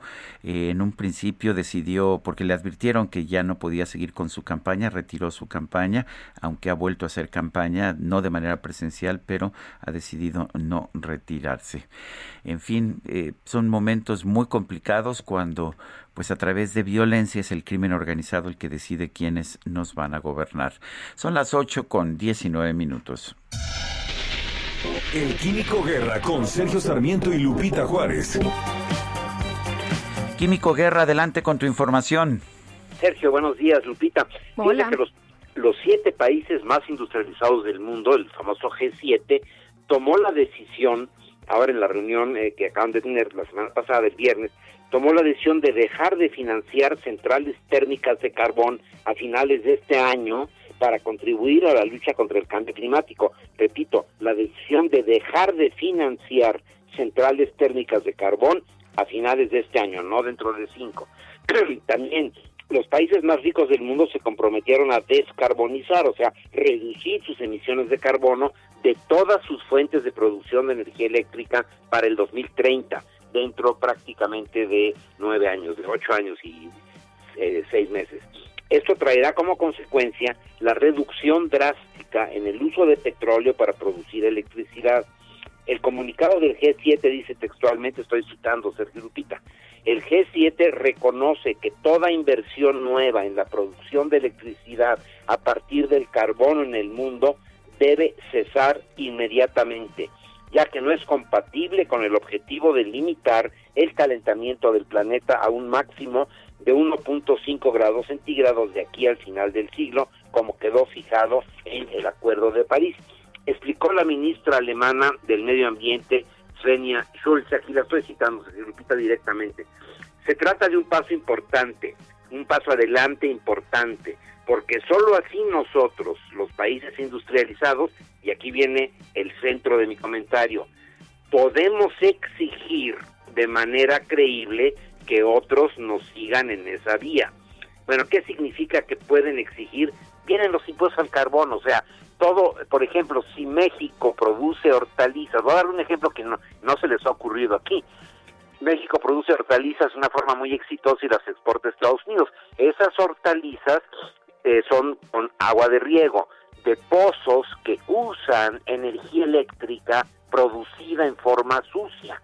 Por lo tanto, se calcula cada metro cúbico de agua que se usó para esas hortalizas qué contenido de carbono intrínseco tiene, o sea, la electricidad de la bomba, ¿verdad? Que sacó ese metro cúbico, cuántas emisiones mandó a la atmósfera. Te voy a cobrar un impuestito sobre eso los coches que se fabrican a lo mejor de una forma muy eficiente, muy eh, avanzada en México, ¿verdad? Con mucho ahorro de energía en la producción, van a usar kilowatt hora proveniente de una termoeléctrica sucia y le van a decir, pues este coche, mira, tiene este contenido de carbono, le voy a aumentar un impuestito en Japón, en Alemania, en Estados Unidos, etcétera. Eso es lo que significa y creo que aquí no nos hemos dado cuenta de ello, Sergio Lupita. Bueno, pues eh, lo, que, lo que es importante es que tomemos medidas para ir reduciendo nuestras emisiones de carbono. Aquí, sin embargo, parece que estamos tomando medidas para aumentarlas y creo que, pues creo que no se vale. Químico Guerra, como siempre, gracias. Al contrario, buenos días, buenos días, Lupita. Buenos días también para ti. Y bueno, el presidente Andrés Manuel López Obrador lamentó el asesinato de Alma Rosa Barragán, la candidata de Movimiento Ciudadano a la presidencia municipal de Moroleón, allá en Guanajuato. Vamos a escuchar parte de lo que dijo. Muy lamentable lo de ayer también de esta candidata que fue asesinada. Nuestro pésame a sus familiares. Es una situación lamentable porque eh, se da en medio del el proceso electoral, estamos en vísperas de las elecciones y sí, eh, es eh, gente que quiere generar inestabilidad sin duda es delincuencia organizada. Esto se da en Guanajuato, donde hay mucha confrontación, lamentablemente, entre grupos. Y nosotros pues vamos a seguir eh, brindando protección.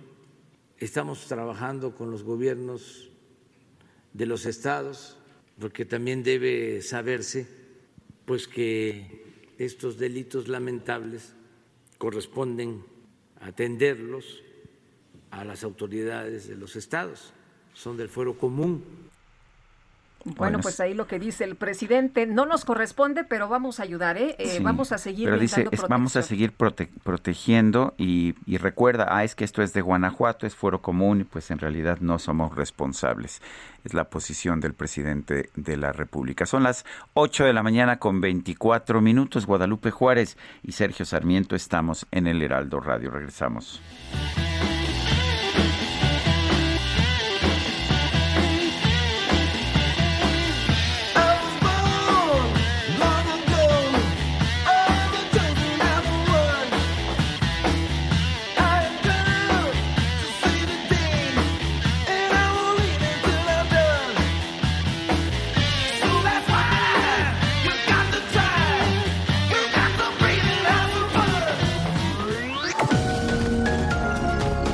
Sarmiento y Lupita Juárez quieren conocer tu opinión, tus comentarios o simplemente envía un saludo para ser más cálida esta mañana. Envía tus mensajes al WhatsApp 5520 109647.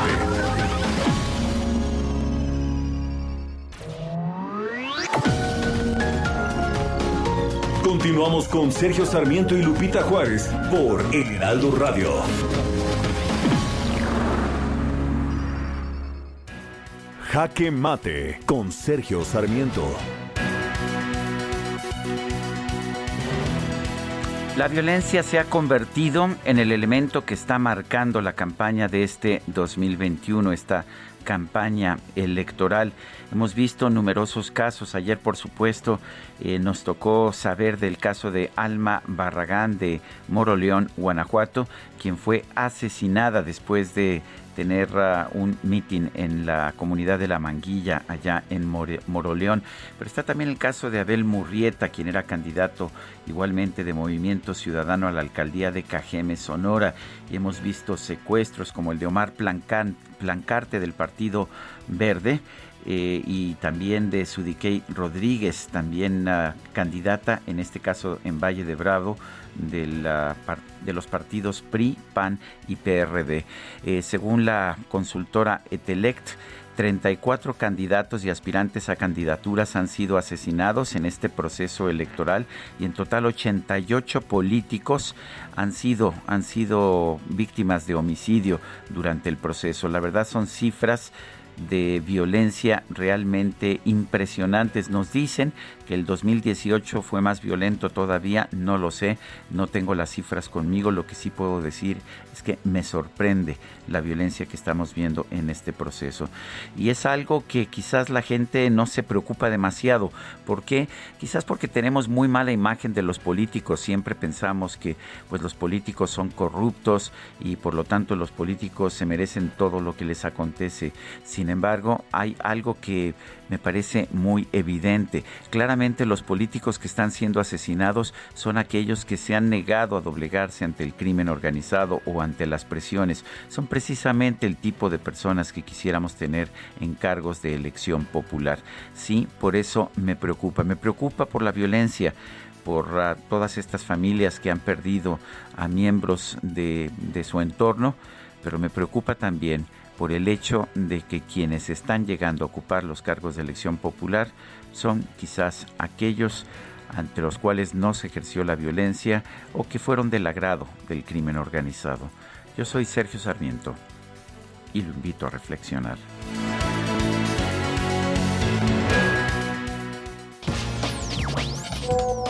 ¿Qué tal? Muy buenos días, Lupita, Sergio. Soy trabajador del sistema de transporte colectivo y solamente aprovecho su espacio para informar que el día de ayer, lamentablemente, más de una docena de compañeros de talleres la, ah, de Zaragoza resultaron seriamente intoxicados debido a los alimentos que consumieron en el comedor del taller de Zaragoza del metro. Es lamentable esta situación debido a que la concesión de los comedores desgraciadamente continúa en manos de prestanombres de Fernando Espino Arevalo, el líder vitalicio del sindicato. Lamentablemente nuestros compañeros, algunos se encuentran todavía hospitalizados, tiene el registro de dos compañeros seriamente delicados, eh, algunos de ellos están en el hospital Durango siendo atendidos, pero la administración de Florencia Serranía, así como el líder del sindicato que se encuentra en campaña en Michoacán al parecer, pues no han dado ningún comunicado hasta el momento. Buen día, muchas gracias. Reporte Metro con Palmira Silva. Mira, ¿qué tal? Muy buenos días. Hola, muy buenos días, Lupita. Sergio, un saludo a tu auditorio. Les informo que en este momento la red presenta afluencia alta con un intervalo aproximado de paso entre trenes de 4 minutos en las líneas 1, 2, 3, 7, 9 y B y de 5 minutos en las líneas 5, 6 y A. La línea 12 permanece fuera de servicio. Como apoyo a la movilidad emergente de línea 12, a partir de hoy unidades de Metrobús apoyan en el tramo Tláhuac a Tlalilco por ambos sentidos. Este servicio es gratuito y operará en el horario habitual del metro de 5 de la mañana a 24 horas y hará paradas únicamente en las estaciones Tláhuac, Nopalera, Tezonco y Atlalilco. Les recomendamos tomar previsiones y anticipar su salida. Esta es la información por el momento. Que tengan un excelente miércoles. Gracias, Palmira. Buenos días. Gracias a ustedes. Hasta luego. México llegó a las 221.960 defunciones por COVID-19. Gerardo Suárez, adelante. Muchas gracias. Muy buenos días, Sergio Lopita. En México se acumularon 221.960 muertes confirmadas por COVID-19 es decir, 265 más que el día anterior. En el caso de los contagios acumulados, van 2.585.914 casos estimados. Anoche en la conferencia vespertina, el director general de epidemiología, José Luis Alomía, reportó una reducción de 8% en los casos de COVID-19 en comparación, en comparación con la semana previa, así que continúa la tendencia de eh, a la disminución del COVID-19. La hospitalización también se mantiene en niveles bajos de 11% para camas generales y 13% para las camas con ventilador. También se platicó del tema de la vacuna de Cancino que hace unos días se mencionó que después de seis meses bajaba su efectividad. Al respecto, esta compañía china Cancino mencionó que todavía no hay una evidencia científica eh, suficiente para determinar que a los seis meses se eh, baja la eficacia de esta vacuna. Sin embargo, reconoció que se están haciendo estudios para ver los beneficios de una segunda dosis de la vacuna Cancino y de esa manera estudiar qué tanta efectividad tiene esta vacuna. También el subsecretario Hugo López Gatel se refirió al tema y, bueno, precisó que todavía no se conoce bien cuál es la duración de la efectividad de esta vacuna, pero se hacen estudios en el Instituto Nacional de Nutrición. Este es el informe que les tengo, Sergio Lupita. Gracias, Gerardo. Muy buenos días. Bueno, y por otra parte, el metro va a realizar pruebas en vacío para reanudar el servicio en el tramo subterráneo de la línea 12. Y Carlos Navarro, ¿nos tienes detalles? Cuéntanos. Buenos días, Sergio Lupita. Les saludo con gusto a ustedes al auditorio.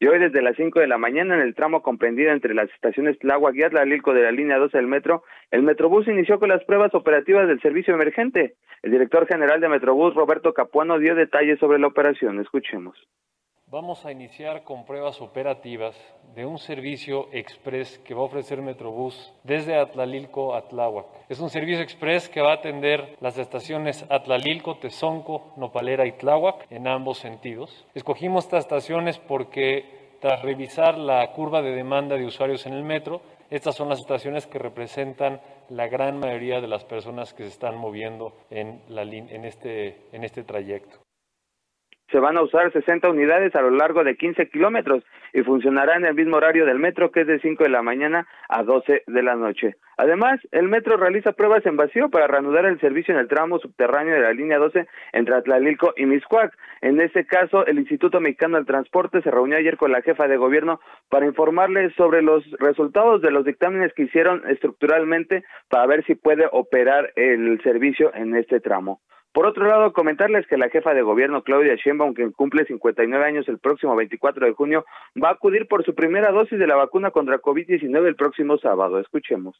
Sí, me toca el sábado eh, vacunarme por la letra de mi apellido, con S. Entonces ya eh, estaré vacunándome el último día de 50-59, tengo 58 años. 24 de junio cumplo 59, así que estoy en el margen eh, de esta edad y el sábado pues me tocará vacunarme, voy a ir como cualquier persona, ciudadana, eh, con mi registro que ya tengo impreso y eh, para poder hacer la fila que me corresponde y vacunarme en el momento que me corresponda de acuerdo a mi cita. La mandataria capitalina residente de Tlalpan, una de las siete demarcaciones territoriales de la Ciudad de México, donde comenzó la aplicación de la primera dosis de la vacuna contra COVID-19 a personas de 50 a 59 años de edad. En el caso de Tlalpan se habilitaron dos unidades vacunadoras, Six Flags y la Preparatoria 5. El biológico que se estima aplicar a 87.347 personas de la demarcación es el de Pfizer BioNTech. Sergio Lupita, la información que les tengo. Muy bien, muchas gracias, Carlos. Hasta luego, buenos días. Hasta luego, muy buenos días. Y en, en algunos municipios del Estado de México ya comenzó la vacunación para los adultos de 50 a 59 años. Leticia Ríos, cuéntanos. Hola, ¿qué tal? Sergio Lupita, buenos días. Así es, este martes inició la aplicación de la primera dosis de la vacuna contra COVID-19 para personas de 50 a 59 años, así como para mujeres embarazadas con nueve semanas o más de gestación en 11 municipios del Valle de México. La jornada de vacunación, que se llevará a cabo hasta el próximo 29 de mayo, arrancó este martes en Atizapán de Zaragoza, Coacalco, Cuautitlán, Cuautitlán Izcalli, Naucalpan, Nicolás Romero, Tlalnepantla, Tultepec, Valle de Chalco y Tultitlán, mientras que en Chalco empezará a partir de hoy, miércoles 26. En Atizapán suman más de 62 mil dosis de vacuna para la población del municipio en dicho rango de edad, que son aplicadas en cuatro sedes, el Teatro Zaragoza, Deportivo Ana Gabriela Guevara y en el DIP Central para quienes llegan a pie y en el Centro Comercial Galerías Atizapán en automóvil. En Naucalpan, donde se cuenta con 94.870 cargas biológicas para los cinco días de la jornada de vacunación, se instalaron cinco módulos donde desde temprano pues están llegando los vecinos a formarse. Estos módulos se encuentran en el Deportivo Benito Juárez, la Plaza Cívica San Mateo Nopala, Loma Colorada, el Parque Naucali, así como un módulo vehicular en el estacionamiento de la VM de Lomas Verdes. En Tlalnepantla las vacunas son aplicadas en el Teatro Algarabía, Parque Hidalgo, Deportivo Santa Cecilia, las canchas de la Unidad Habitacional Izcali Pirámide 2, así como en el estacionamiento de la tienda Costco para las personas que van en automóvil. Y bueno, te comento por último que las sedes de vacunación en Coacalco están ubicados en la cabecera municipal y la clínica 198 del IMSS, que está en la colonia San Rafael. En este municipio se aplicaron el día de ayer ocho mil dosis eh, de la vacuna contra el COVID-19 y pues están transcurriendo esta jornada de vacunación de manera tranquila y sin contratiempos en los municipios eh, conurbados a la Ciudad de México, aquí en el Edomex. Leticia Ríos, muchas gracias. Gracias, buen día. Bueno, y Quintana Roo se encuentra en alerta ante el repunte de contagios de COVID-19. Está en la línea telefónica Alejandra Aguirre Crespo, secretaria de Salud de Quintana Roo. Gracias, Alejandra, por aceptar la llamada. Muy buenos días. Se cortó la comunicación. Bueno, fíjese usted que pues es el único estado en color naranja del semáforo epidemiológico. Hay posibilidades de regresar a rojo de acuerdo con la información que tenemos hasta este momento. ¿Y qué significa esto? Bueno, pues esto implicaría una nueva cuarentena, ya cuando pensamos que estaban superados en eh, algunos estados de la República. Otra vez, resulta que no. Y Alejandra Aguirre, gracias, muy buenos días. Sí, buenos días. Un gusto poder compartir espacio de trabajo con ustedes. Gracias. Gracias, Alejandra. A ver, cuéntenos, ¿cuál es la situación allá en Quintana Roo? entiendo que sigue siendo una situación complicada. ¿Qué está pasando y por qué? ¿A qué atribuyen ustedes que pues se, se siga manteniendo este semáforo naranja? Muchas gracias por esta oportunidad para eh, dar a conocer la situación que tenemos. Sabemos que nuestro estado es un estado cuya economía se soporta fuertemente en el turismo y en ese sentido hemos estado haciendo una serie de acciones para eh, adherirnos a los protocolos. Es un gran reto la combinación entre economía y protección a la salud pública y es así como en el estado de Quintana Roo hemos llevado a cabo estrategias concretas para poder disminuir los casos. Estamos efectivamente en un momento de repunte de casos y eh, no hemos dejado de llevar a cabo acciones concretas, como por ejemplo hemos mantenido las eh, medidas de distancia social, utilizar cubrebocas, alcohol, sensibilizar, informar a la población de manera constante. En particular, se han agudizado las medidas en el transporte público, la sanitización en los transportes que utiliza la población se han incrementado. Hemos también incrementado el número de pruebas eh, tanto a locales como a visitantes con el fin de detectar oportunamente los casos que así se van presentando. Eh, eh, ¿De qué depende si se regresa a rojo o no? ¿Qué es lo que ustedes estarían considerando? Bueno, no es una consideración eh, de orden estatal, es una el resultado del análisis estadístico o bioestadístico que va teniendo el Estado en coordinación con los análisis a nivel federal que se van presentando. Entonces, eh, existen varios factores que combinados dan eh, la coloración, digamos, al semáforo que va teniendo cada uno de los estados. a, qué atribuyen ustedes que, se siga manteniendo este alto nivel de contagios? Bueno, aquí, como mencionaba, tenemos una situación eh, compleja porque tenemos movimiento de la población. Es importante aquí, Sergio, hemos sensibilizado muchísimo a la población para hacer la parte que corresponde a cada uno de nosotros. Esta pandemia sabemos que tiene un componente social muy fuerte y cada uno de nosotros tenemos que realizar o llevar a cabo las acciones en lo individual para que tengamos consecuencias en lo colectivo. Entonces ahorita lo que estamos haciendo es el reforzamiento para eh, el apego a los protocolos, el monitoreo de los aforos, de las distancias sociales. Esto es bien importante que la gente conozca que en Quintana Roo estamos haciendo esta serie de medidas eh, para poder tener una convivencia lo más protegida posible. Muy bien, Alejandra, muchas gracias por platicar con nosotros esta mañana. Muy buenos días. Muy buen día, muchísimas gracias. Hasta luego. Bueno, y esta mañana se anunció que se va a otorgar el Premio Princesa de Asturias de Ciencias Sociales al economista indio Amartya Sen, de 87 años de edad. Él vive allá en Bengala Occidental y ya ganó el premio Nobel, el premio Nobel de Economía.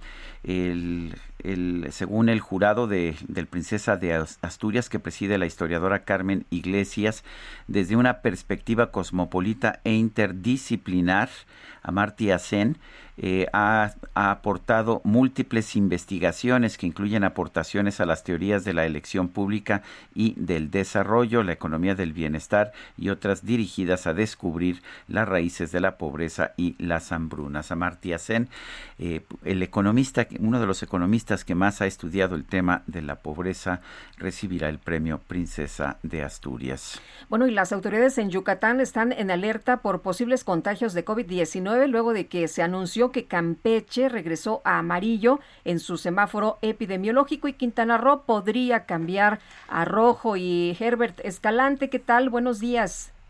Hola, buenos días. Eh, así es, el gobernador Mauricio Vila Dosal declaró que aunque la pandemia de COVID-19 se encuentra estable en Yucatán, se han encendido los focos de alerta luego que se anunció que el estado vecino de Campeche regresó amarillo en el semáforo epidemiológico y porque Quintana Roo podría cambiar a rojo. En rueda de prensa dijo que hay que estar pendientes de esta situación, pues Yucatán está en constante interacción con ambas entidades. Hoy, recalcó, podemos decir que los indicadores de salud se mantienen estables dentro de lo esperado con la reapertura económica que hemos tenido, pero es importante señalar que Campeche pasó de verde a amarillo, lo cual es un foco de alerta, y que Quintana Roo está en naranja y se encuentra en riesgo de pasar a rojo. Sobre una eventual apertura de nuevos giros económicos en el territorio yucateco, Vila Dosal precisó que hay que esperar los datos del semáforo estatal, ya que pues hay que considerar la interacción de la población yucateca con esos estados.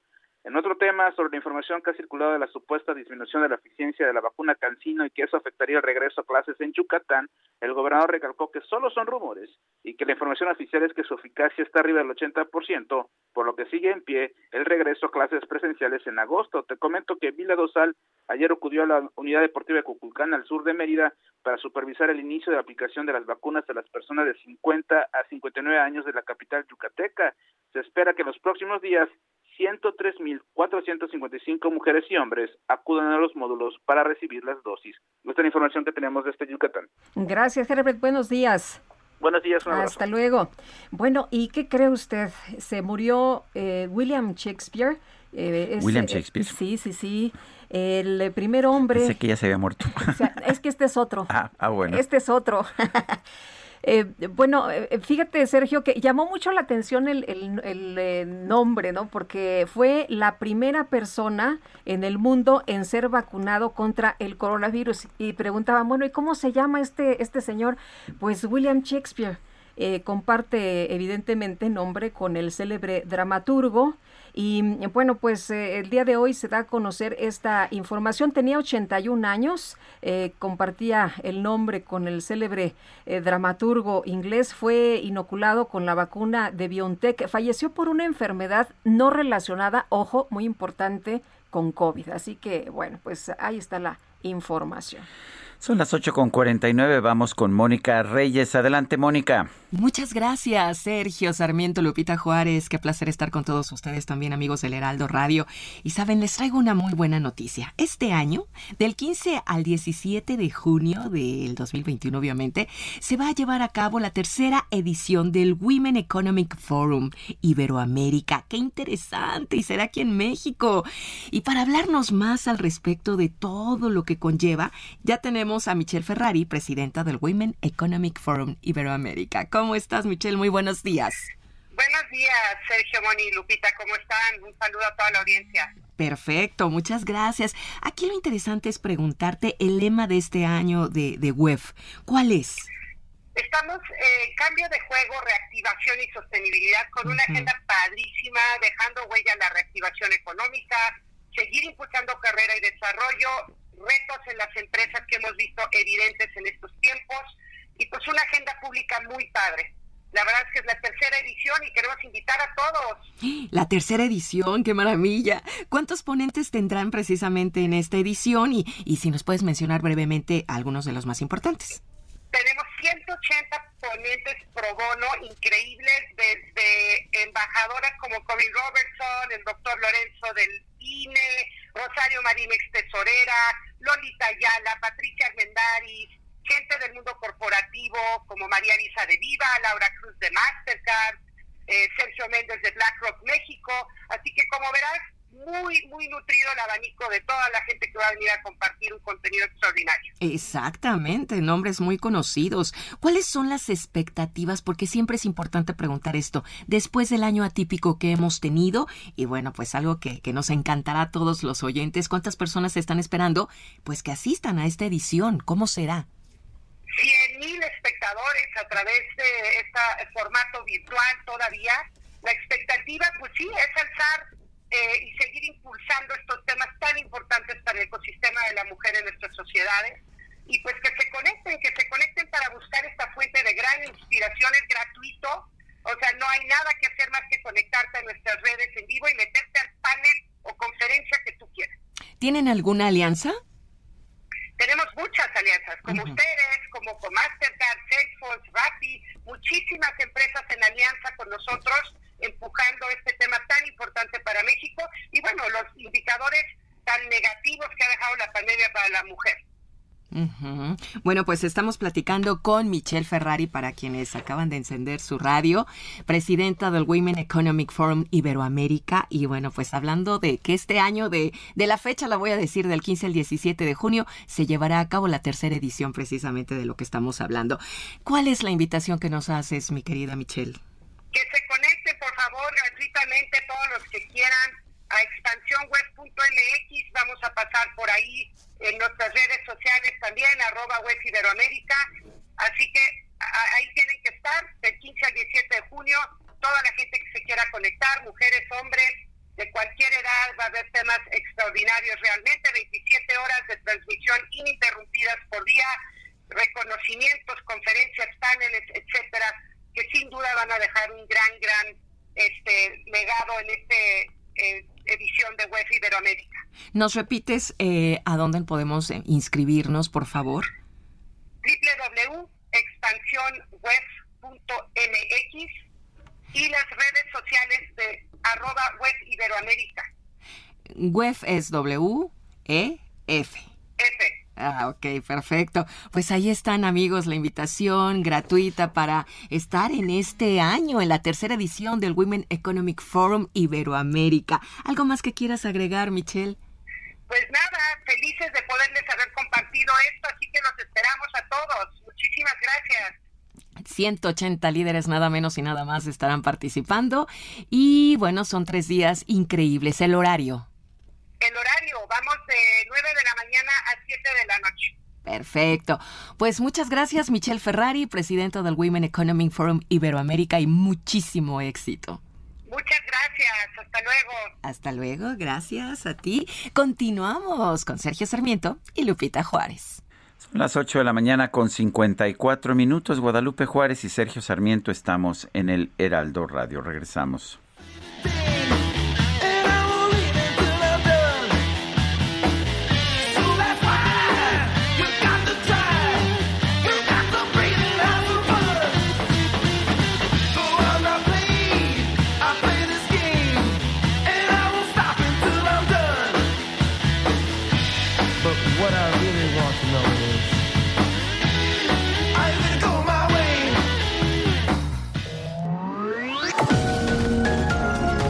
Sergio Sarmiento y Lupita Juárez quieren conocer tu opinión, tus comentarios o simplemente envía un saludo para ser más cálida esta mañana. Envía tus mensajes al WhatsApp 5520 109647.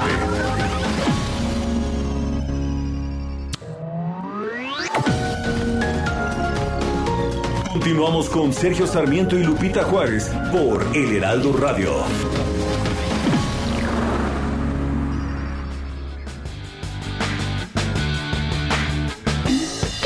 Wish that I could fly into the sky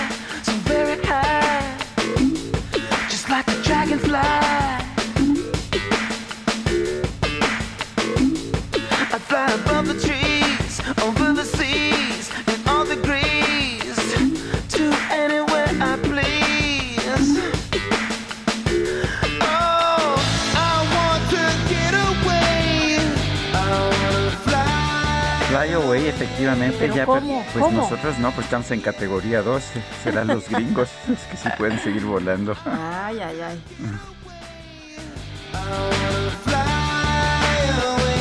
No me invitaron a la fiesta. Y no me refiero a la de Lenny Kravitz, ¿eh? Ah, no, no. No, no, no. A la, de, a la de Adela, ¿verdad? Que Adela Micha tuvo su fiesta también, que andaba cumpliendo años.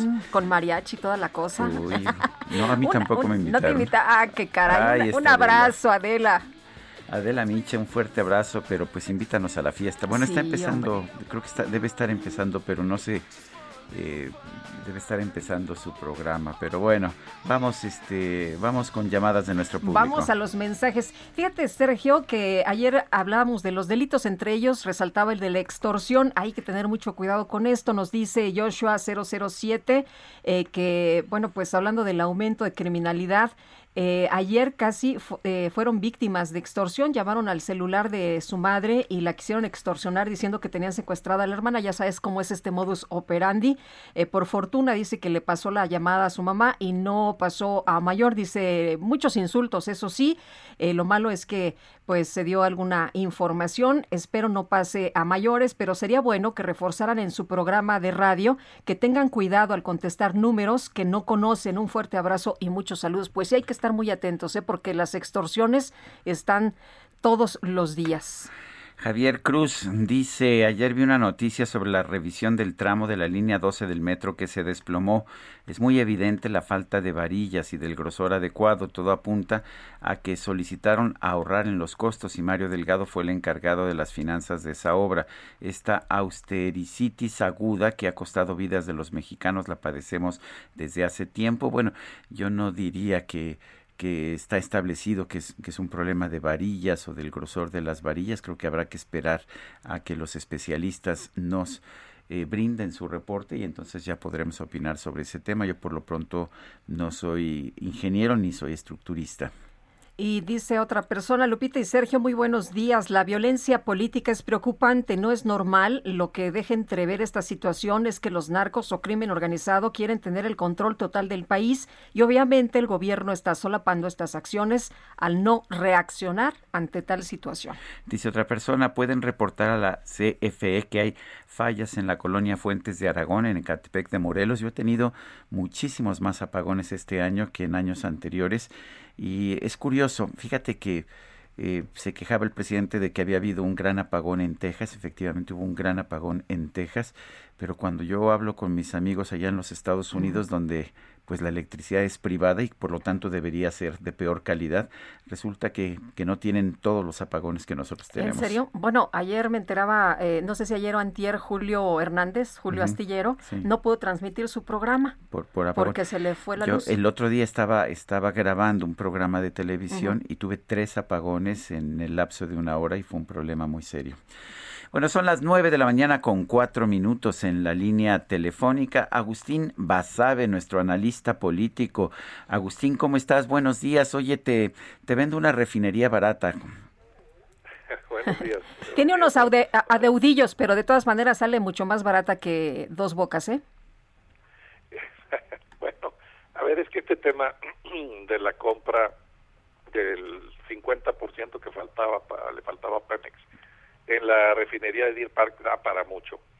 Primero porque muchas personas, de esas que el presidente López Obrador les llama neoliberales, por cierto, eh, no todos lo son en el sentido del término tradicional, pero muchos eh, le habían sugerido, incluido tú, Sergio, porque eh, lo recuerdo, se lo, lo sugeriste si quieren hacer refinerías, se lo dijiste a Calderón, si quieren hacer refinerías Cómprenlas. cómprenlas. La- sí, están, Son barat- mucho más están muy baratas. sí.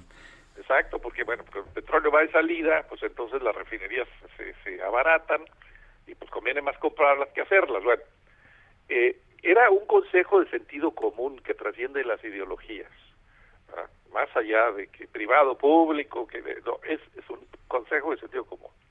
Pero me parece que la decisión de- del presidente que diga lo que diga, porque acabo de ver la mañanera y, prácticamente no dice que se equivocó al decir que eso no era bueno, comprar eh, refinerías y menos en Estados Unidos, dice que cambiaron las circunstancias y que es diferente, etcétera.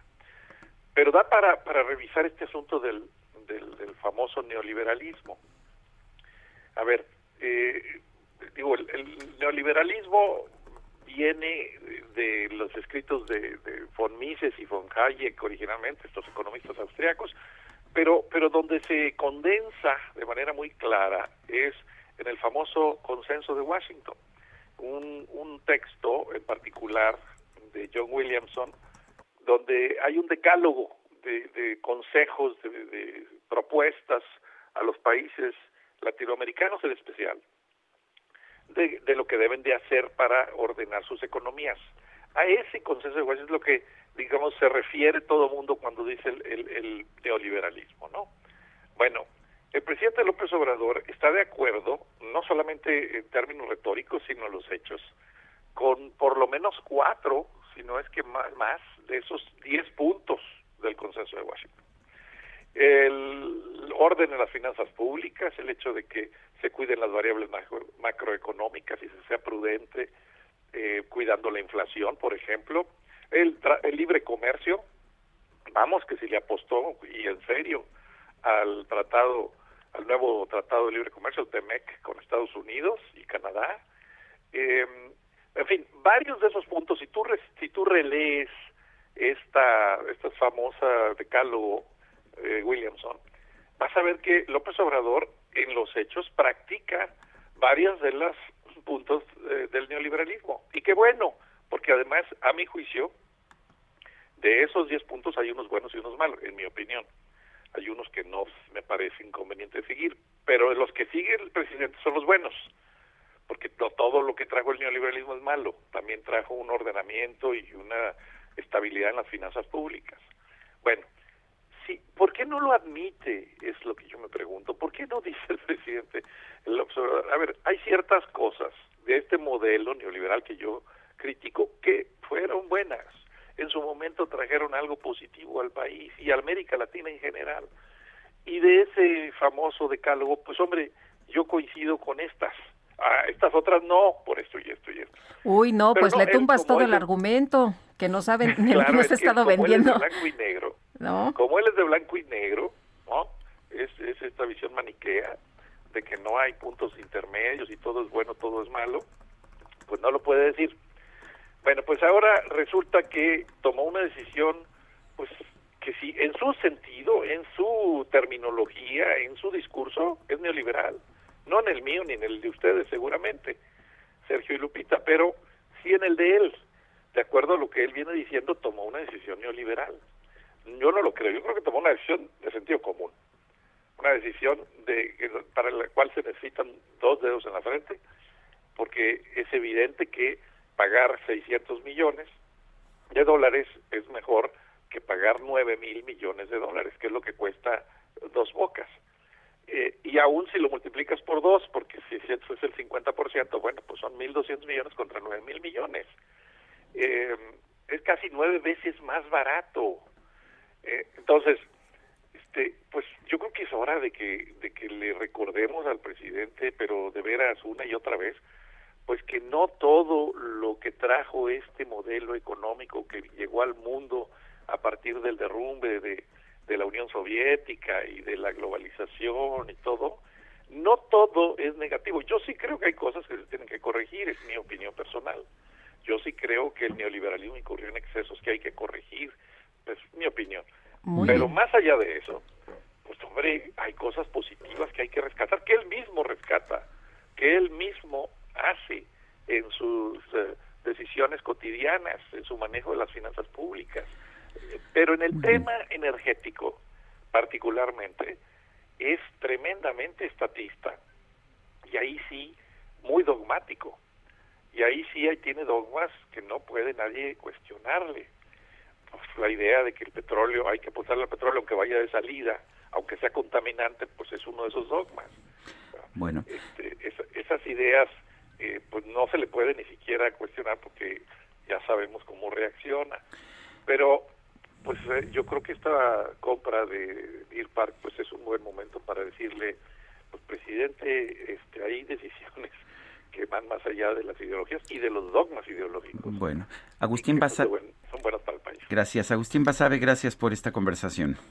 Gracias, Sergio. Gracias, Lupita. Saludos al auditorio. Bueno. Hoy, gracias. Y Rocío Nale, la secretaria de Energía, está con nosotros esta mañana vía telefónica para seguir hablando del tema de esta compra de la refinería de Deer Park allá en Houston, Texas. Rocío Nale, gracias por aceptar la llamada. Buen día. ¿Qué tal? Buenos días. Gracias, Un gusto Rocío. saludarlo, Sergio, como siempre. Gracias, Rocío. Cuenta, cuéntenos, eh, eh, ¿cuáles son las razones para adquirir este 50% de la refinería? Mira, estaba yo escuchando a Agustín, Sí. eh, el cual lo conozco y le mando un saludo, fue mi compañero diputado. En primer lugar, compró, se adquirió el 50% de las acciones que tenía Shell. La refinería de Park se construyó en 1920.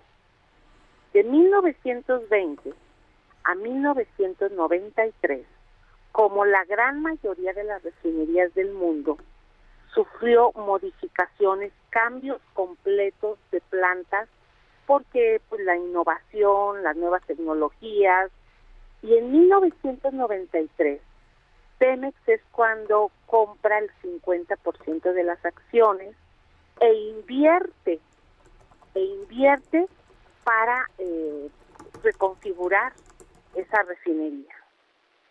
Eh, de hecho, en el año 2000 es cuando tiene otra nueva planta, Deer Park, que es la planta cotizadora, que es la que elimina el combustóleo en las refinerías, que es cuando ya se desarrolla esta tecnología.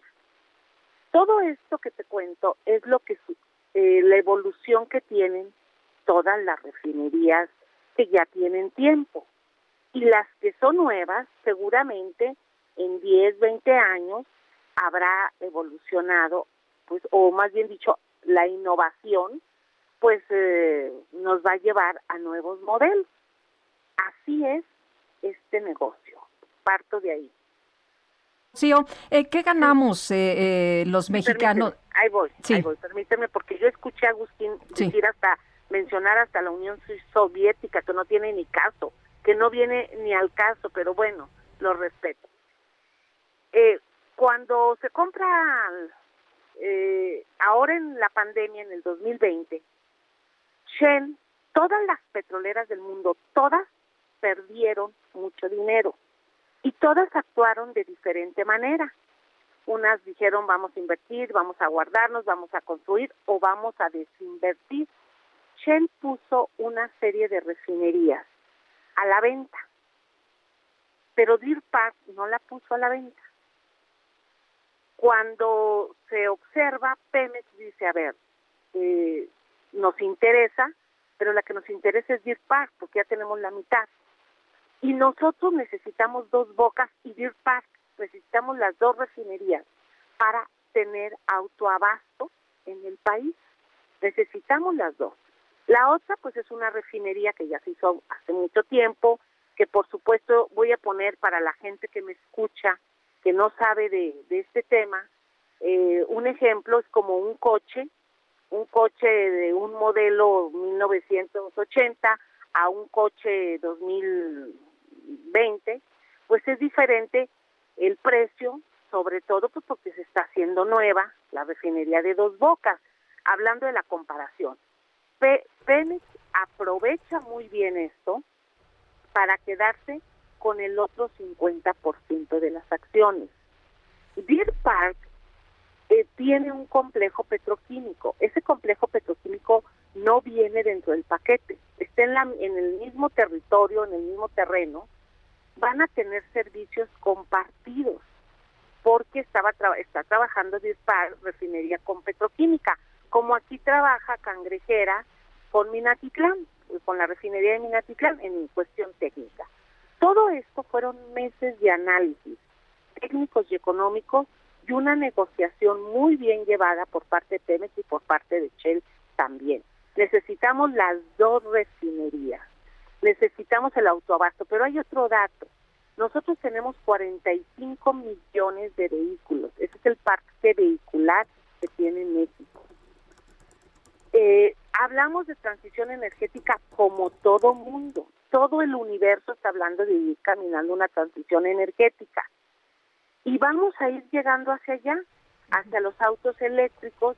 Nosotros en la planeación que hicimos en la Secretaría de Energía, eh, en el 2034 te vamos a tener 3.5 millones de vehículos eléctricos. Ojalá que fueran más, estaría muy perfecto, estaría muy bien. Pero nosotros todavía vamos a depender, la humanidad, de combustibles fósiles sobre todo pues países con un eh, que tienen un volumen de población pues como el nuestro de 100, 200. O sea, lo que nos estás diciendo es que es una buena decisión de este gobierno haber comprado la, la refinería. Así es. Y, y que, ¿para qué necesitamos dos refinerías? Decías, hablabas de la de Dier Park y la de Dos Bocas. ¿Por qué necesitamos dos? Mira, nosotros cuando ahorita en este momento estamos importando el 60% de combustibles. No tenemos, con, si las seis refinerías de Pemex estuvieran trabajando ahorita al 100%, nos faltaría gasolina para abastecer a todo el parque vehicular de México. Con la de eh, con la de dos bocas, que es de 340 mil barriles también de proceso, vamos a producir otros 170 mil barriles más de gasolina y otros 120 mil barriles diarios de diésel y nos sigue faltando. Nos sigue faltando. Fue un rezago, no se construyeron refinerías en 40 años. Las dos refinerías, con Deer Park y con eh, Dos Bocas, y las seis refinerías que tenemos actualmente, que estamos rehabilitando, que hoy por hoy están arriba del 50% trabajando de su capacidad y que queremos llevarlas al 90% de su capacidad, como trabajan la gran mayoría de las refinerías, vamos a ser autosuficientes y vamos a dar autoabasto. Acabamos de salir ahorita de la mañanera del presidente, la explicación que dio el director de Pemex fue muy amplia, ojalá que la puedan retomar. Habla de puntos, habla de montos, habla de cómo se dio toda la negociación. Eh, inició desde agosto del año pasado las primeras pláticas con Shell y cómo fueron evolucionando y cómo se llevó eh, esta negociación. Es muy buen negocio para Pemex, es muy buena eh, activo para los mexicanos y pues eh, el presidente López Obrador va entró con seis refinerías al gobierno, va a salir dejando ocho y eso es muy bueno para el país. Las ideologías de otras personas, de otros gobiernos, de está bien, nosotros las respetamos, pero la política energética se basa en un balance energético que antes nadie lo hacía. Yo cuando llegué a la Secretaría de Energía me impacté porque no había un balance energético. Y es lo primero que se hace. Hicimos el balance y dijimos, nos falta gasolina, nos falta mucha gasolina, nos faltan combustibles, eh, las importaciones eh, desordenadas, eh, bueno, estamos haciendo eh, poniendo orden en la casa y estamos produciendo, que eso es lo más importante. Rocío, a ver, hablando de Shell, eh, Shell anunció en octubre del año pasado que de sus 14 refinerías en los Estados Unidos iba a deshacerse de, de 8 para quedarse solamente con 6 porque se está preparando para un futuro con un menor uso de combustibles. ¿No es eso un mensaje para nosotros? Bueno, yo nada más te digo, Sergio, eh, no me corresponde nosotros respetamos a todas las empresas, eh, pero el año pasado, con pandemia, todas las empresas petroleras perdieron mucho dinero, pero la que perdió más fue Shell en todo el mundo. Entonces, sus decisiones, pues ellos saben, nosotros, nosotros somos muy respetuosos de ellos y de todo mundo porque pedimos respeto y tenemos que dar respeto.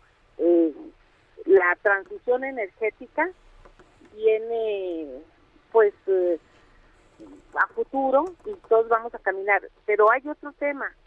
Mira, Sergio, en este momento en el mundo están construyéndose 24 refinerías. En América son dos. Eh, hablo de construcción, hablo de planeación y hablo de ingeniería, porque están en ese en ese orden algunas refinerías. Las de América es una en Canadá de 400 mil barriles y la de dos bocas con 340 mil. Las demás, casi todas, están en Asia, están en China, China creo que trae seis, están en India, eh, creo que están en Singapur, no traigo aquí la lista, pero la gran mayoría están en Asia. Eh, la Agencia Internacional de Energía, que es una agencia pues, estadounidense, eh, que trabaja con proyecciones y, y, que se trabaja con los estudios que se tienen en el mundo, eh, pues eh, en su reporte eh, ha declarado que por la humanidad mínimo hasta el 2050 va a requerir de combustibles fósiles. La OPEP en su último reporte dijo, bueno, todavía hasta el 2045 vamos a tener una demanda importante de combustible en el mundo. Entonces, esto no es porque se nos ocurrió a nosotros, porque quisimos, o porque, como dijo Agustín, hay dogmas. no, no, no. Aquí es eh, una un balance, es dejar combustibles a los mexicanos, es, eh, es generar empleo, por ejemplo, en la construcción de Dos Bocas, es ir a la innovación. Dos Bocas va a ser una refinería con alta tecnología, con alta eficiencia energética, eh, diferente a las refinerías que tenemos hoy aquí y en Texas, que son refinerías que ya tienen más tiempo y que se han reconfigurado. Entonces, vamos bien, eh, es un activo que le vamos a dejar a los mexicanos y que, fíjate, por cuántos años, por cuántas décadas las refinerías de Pemex nos han dado combustibles, nos han dado eh, ganancias, etcétera, a los mexicanos y las construyeron hace 50, 60 años nuestros padres y nuestros abuelos. Es que la, las refinerías se actualizan. Es, la, Deer Park es. de 1929 y sin embargo es una refinería de muy muy actual. Pero a ver, ¿por qué, como, ¿por qué? Como tenemos así actualizada Tula y como actualizamos recientemente Madero, Madero por, casi por, de la Rocío, de por. ¿por qué gastar en dos bocas? Yo, yo entiendo que quizás sea una buena oportunidad de negocios comprar la mitad de Deer Park por 600 millones de dólares. ¿Por qué gastar entonces 8.900 millones de dólares, cuando menos, para dos bocas? Porque eso cuesta y es más, dos bocas nos va a salir bastante económica a comparación de las otras refinerías que se están haciendo en el mundo. Oye, eso cuesta en las refinerías. Eso es lo que cuestan, Sergio. Pero no es, no es entonces más barato comprar refinerías ya existentes. No, a ver, nosotros agarramos Deer Park porque teníamos la, el 50% de las acciones y el otro 50% por el tiempo o, o la antigüedad de Deer Park fue una excelente negociación de Pemex. Excelente negociación. Ojalá que puedas retomar la mañanera el reporte que dio el director de Pemex, que fue muy completo. Lo, lo, lo voy a checar, siempre lo hago. es. Sí. Así es. Entonces fue una, yo le digo al auditorio, fue una buena decisión. Eh, vamos a, a aumentar nuestro sistema nacional de refinación y decirle a los mexicanos que vamos a tener gasolina hecha en México y, y va a ser bueno para todos. Rocío Nales, secretaria de Energía, gracias por esta conversación. Al contrario, gracias a ustedes, Sergio. Saludos. Saludos, buenos días. Bueno, pues es que escuchamos dos puntos de vista muy divergentes. El de Agustín Basabe, ex eh, presidente del PRD, fueron diputados juntos eh, por, por el mismo partido, tanto Rocío Nale como Agustín Basabe, y el de Rocío Nale. Vamos a una pausa. Guadalupe Juárez y Sergio Sarmiento, estamos en el Heraldo Radio.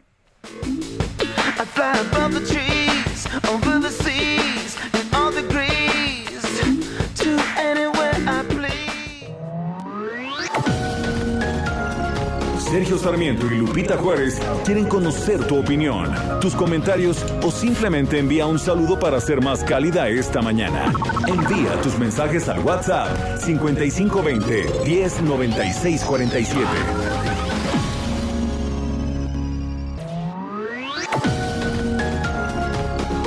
Continuamos con Sergio Sarmiento y Lupita Juárez por El Heraldo Radio.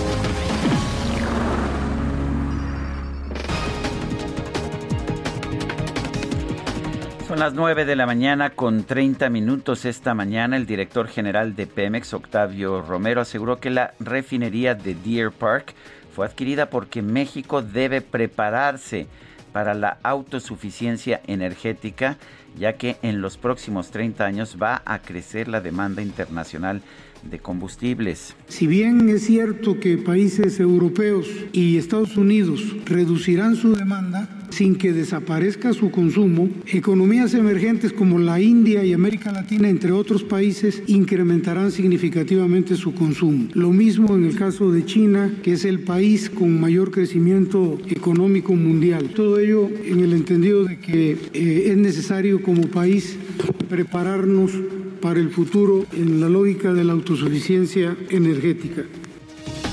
El presidente López Obrador lamentó el asesinato de la candidata de Movimiento Ciudadano a la presidencia municipal de Moroleón, Guanajuato, Alma Rosa Barragán. Señaló que este caso debe ser atendido por el gobierno estatal. Esto se da en Guanajuato, donde hay mucha confrontación, lamentablemente, entre grupos y nosotros pues vamos a seguir brindando protección. Estamos trabajando con los gobiernos de los estados, porque también debe saberse pues que estos delitos lamentables corresponden atenderlos a las autoridades de los estados, son del fuero común, eso debe de tomarse en cuenta. Desde luego nosotros ayudamos en todo. La Guardia Nacional está brindando protección a candidatos que lo solicitan.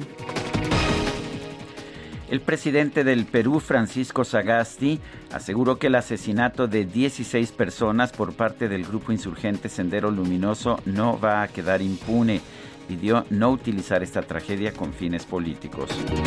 Y este martes el presidente de los Estados Unidos, Joe Biden, recibió en la Casa Blanca la familia de George Floyd a un año de que murió mientras era sometido, ¿se acuerdan ustedes?, por un agente de la policía de Minneapolis. Vuela, vuela.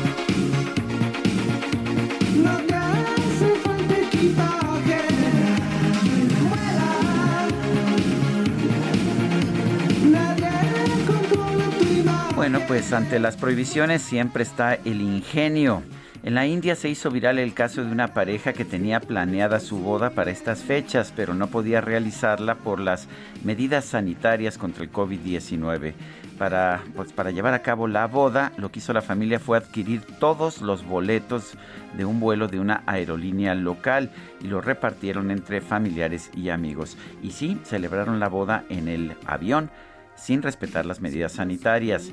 El Consejo General de Aviación Civil de la India ya abrió una investigación sobre lo, ocurrido.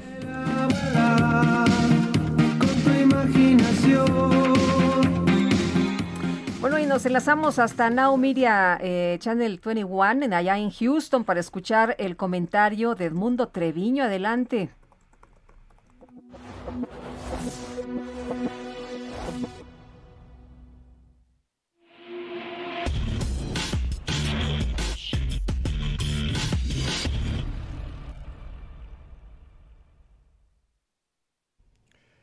Muy buenos días, Sergio Lupita Auditorio. Les saluda Edmundo Treviño de US Marketer desde Houston, Texas. Y el día de hoy les quiero platicar una anécdota que subí y unos videos a mis cuentas de TikTok, de Instagram. Y en, en ellos yo preguntaba o mencionaba que quiero formar una fuerza comercial de latinos en Estados Unidos que nos ayude a promover precisamente productos latinos eh, en este país. Es decir, de latinos para latinos. Y obviamente yo esperaba la respuesta eh, de la nostalgia, ¿no? El, el hecho de querer consumir productos nuestros en este país, pensé me, me ayudaría. Lo que me sorprendió muchísimo es que existe un gran sentimiento no nada más de consumir productos, sino también de apoyar a productores, a fabricantes eh, de nuestros pueblos, en la medida que podamos, para que ellos logren crecer y quizá mejoren en sus ingresos, en mejores precios, en mejores clientes, etc. Entonces, de alguna manera, devolver un poco del éxito que hemos tenido en Estados Unidos hacia nuestras familias, hacia nuestros eh, amigos que se quedaron detrás cuando decidimos emigrar. Entonces me puse a pensar, pues entonces, ¿qué le toca hacer a esas micro y pequeñas empresas de las que hemos venido hablando allá en México? En mi opinión, utilizar una gran creatividad para crear una oferta de productos y servicios que se diferencie no solo en un precio más bajo. A mí me preocupa muchísimo que cuando se acercan conmigo me dicen, Edmundo, quiero vender en Estados Unidos lo que yo produzco, lo que yo fabrico, y cuando les pregunto por qué, me dicen, es que yo estoy más barato que lo que se vende allá. Definitivamente en Estados Unidos existen los mejores jugadores de los mercados. Estoy seguro que es como la Champions League en el fútbol. Aquí existen los mejores competidores y es un mercado tan competido que difícilmente tú como fabricante vas a ser el más barato. Entonces el costo no debe ser nuestro diferenciador. Nuestra cercanía con el país la debemos de aprovechar para encontrar información que nos ayude a, a ofrecer algo mejor. Entonces, ahí es donde entra esta red de latinos que queremos construir porque nos puede dar muchísimo conocimiento, muchísima información para mejorar nuestra propuesta de valor hacia nuestros clientes. Entonces, el mayor reto o la mejor oportunidad o práctica debería ser contactar a este tipo de personas, aprovechar al mercado mexicano, a los mexicanos que estamos aquí en Estados Unidos, para formar esa red que nos pueda ayudar a promover nuestros productos, a aprender del mercado, a empaparnos de la cultura de negocios, porque definitivamente el Estados Unidos es obviamente muy diferente a México, inclusive dentro de los mismos mexicanos que estamos acá. Yo me pregunto, ¿se imaginan ustedes qué se pudiera lograr económicamente hablando si las pequeñas empresas en México en lugar de que fuera el 4% eh, las que exportan, llegáramos a mejorar esos números a un 7, a un 8 o hasta un 10%, ¿cuántos empleos generaríamos? ¿Cuántos impuestos pagarían estas empresas a nuestro amado gobierno federal a través de eh, IVAs, a través de ISRs, etcétera? Definitivamente, si logramos realmente aprovechar el potencial exportador de nuestro país hacia Estados Unidos, podemos crear un verdadero cambio en la economía mexicana y no esperar que ese cambio venga de nuestro gobierno ni de las grandes transnacionales. Definitivamente, en cuanto a pequeñas empresas, hay un gran reto y deberíamos de explotarlo. En conclusión, volteemos hacia Estados Unidos, existe una gran cantidad de mexicanos que están dispuestos a trabajar con nosotros, los que nos, quedamos o estamos produciendo o fabricando productos o servicios en, México y entonces ahí se nos abre eh, un gran canal de distribución y promoción. Soy Edmundo Treviño, soy de US Marketer y les invito a que me sigan en redes, que me manden sus preguntas. Yo trato de contestar todo de manera personal. Estoy en Instagram como edmundo.trevino y también en TikTok Edmundo Trevino, en la página de internet www.theusmarketer.com. Nuevamente gracias, buenos días y los espero la próxima semana para seguir hablando más de los negocios en Estados Unidos.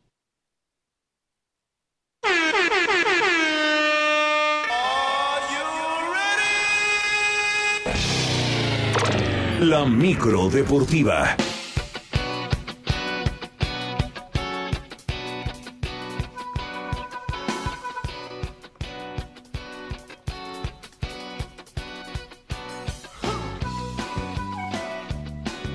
Ay, qué buena música en la micro. ¿Será porque es cumpleaños de Sergio Ballín, el guitarrista de Maná? hombre, le mando muchos abrazos. Y Julio Romero, hoy está Alex, el, ¿cómo le dices? Cacharpito. ¿Cómo están, Sergio Lupita, amigos del auditorio? Qué placer saludarles, mitad de semana. Efectivamente, hoy tenemos al Cacharpito haciendo su examen semestral. Vamos a ver cómo, cómo le va, porque dependiendo de la evaluación, es eh, la, lana que se va a llevar el día de hoy con las tropias. Vamos a ver cómo deja esta micro deportiva, si deja las llantas brillando. Al momento, al momento va. De momento me acaba de dejar sordo, pero está bien. me acaba de dejar sordo, pero bueno, ahí, ahí, ahí, la, ahí la lleva. ¿no? Bueno, vámonos, vámonos con la información deportiva este miércoles. Tal y como se esperaba, Gerardo Martino, director técnico de la selección mexicana de fútbol, dio de baja al delantero del Wolverhampton, Raúl Jiménez, para lo que será la llamada Final Four de la CONCACAF luego de que no ha visto actividad tras su fractura de cráneo. El cuerpo médico del equipo inglés del Wolverhampton recomendó que el delantero pues no tuviera actividad, solamente entrenamientos, situación que ha sido respetada por el staff de trabajo del tricolor. Bueno, la responsabilidad de los goles en este en este evento será de Henry Martín del equipo de las Águilas del América y de Alan Pulido para esta famosa Final Four. Sí, ya se esperaba, solamente Raúl Jiménez iba a entrenar y a convivir ahí con los compañeros. Se espera que para julio esté de regreso en las canchas. Mientras tanto, la Liga MX y la Comisión Disciplinaria de la Femex Food abrieron una investigación a los jugadores de las Águilas del América, Nicolás Benedetti, Roger Martínez Leo Sánchez y Richard Sánchez, porque, pues, ¿qué hicieron? Pues incumplieron los protocolos de sanidad luego de que fueron captados en una fiesta.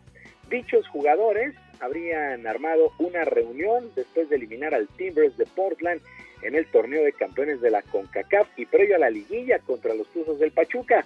Por tal motivo, no tuvieron que haber jugado el duelo de ida de esta liguilla contra el cuadro hidalguense por algún caso de COVID y, eh, COVID y contagio a sus compañeros. En un comunicado por parte de la propia comisión disciplinaria se informó que los cuatro deberán pagar una de entrada una multa de 100 mil pesos cada uno pues por violar este este reglamento. Así las cosas con estos jugadores del América que fueron captados, captados en una fiesta. Y en el marco de su aniversario 115, en contraparte, las Chivas, las Chivas Rayadas del Guadalajara y la Lotería Nacional presentaron el billete del sorteo Zodiaco para el próximo 13 de junio, con un premio de 7 millones de pesos a una serie y una bolsa total de 24 millones. A Mauri Vergara, presidente de Chivas, Margarita González, directora de la Lotería Nacional, Tania Morales del equipo femenil y los exjugadores Ignacio Calderón y Ramón Ramírez estuvieron en esta presentación. El propio Ramón Ramírez destacó la importancia de la institución de Chivas. Y hoy que se celebra este 115 aniversario junto con Lotería Nacional, pues simplemente queda plasmado quién es el equipo más popular en este país. Así es que toda la pasión, toda la entrega, todo el cariño que estos, estos colores refieren, simplemente a mí me dan a decir que somos como una especie de embajadores de tantos y tantos jugadores, entrenadores, directivos que pasaron por Chivas y que hoy se les hace un homenaje.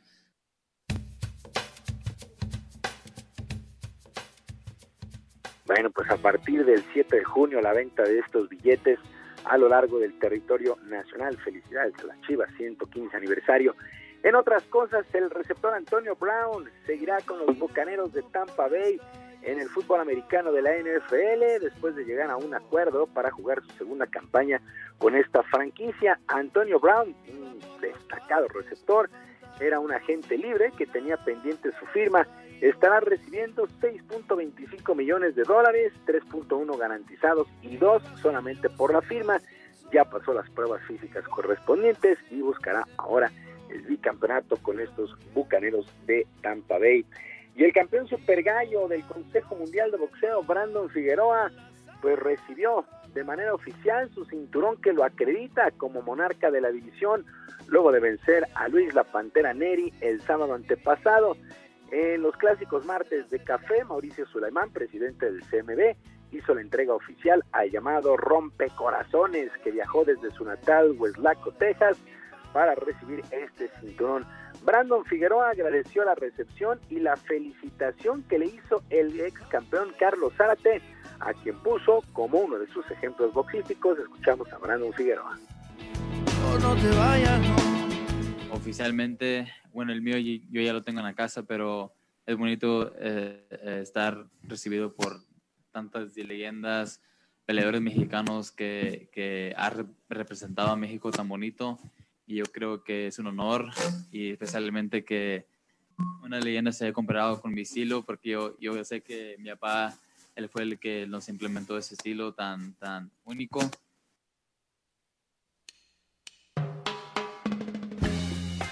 El actual campeón, actual campeón del Consejo Mundial de Boxeo en la división de los Super Gallos.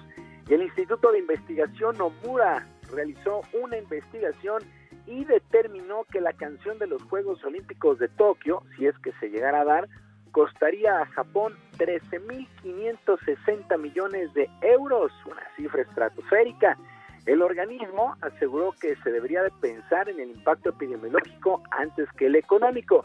Señaló que en la actualidad saldría más barato suspenderlos que posponerlos de nueva cuenta, como ya sucedió el año pasado aunque las cifras son alarmantes. 13.560 millones de euros si se llegaran a cancelar los Juegos Olímpicos. Ya a estas alturas se ve complicado que se dé este paso allá en Japón. Por lo pronto queda suspendida la visita del turismo extranjero para estos Juegos Olímpicos. Solamente afición local se va a dar cita a los distintos estadios. Sergio Lupita, amigos del auditorio, la información deportiva este miércoles. Les recuerdo nuestras vías de comunicación en Twitter, arroba jromerohb, arroba jromerohb, además de nuestro canal de YouTube, Barrio Deportivo, Barrio Deportivo en YouTube, todos los días a las 5 de la tarde con diversión e información en Barrio Deportivo. Yo les deseo un extraordinario miércoles y como siempre les mando un abrazo a la distancia. Muy bien, muchas gracias Julio. Buen día para todos. Y no regreses a un lado.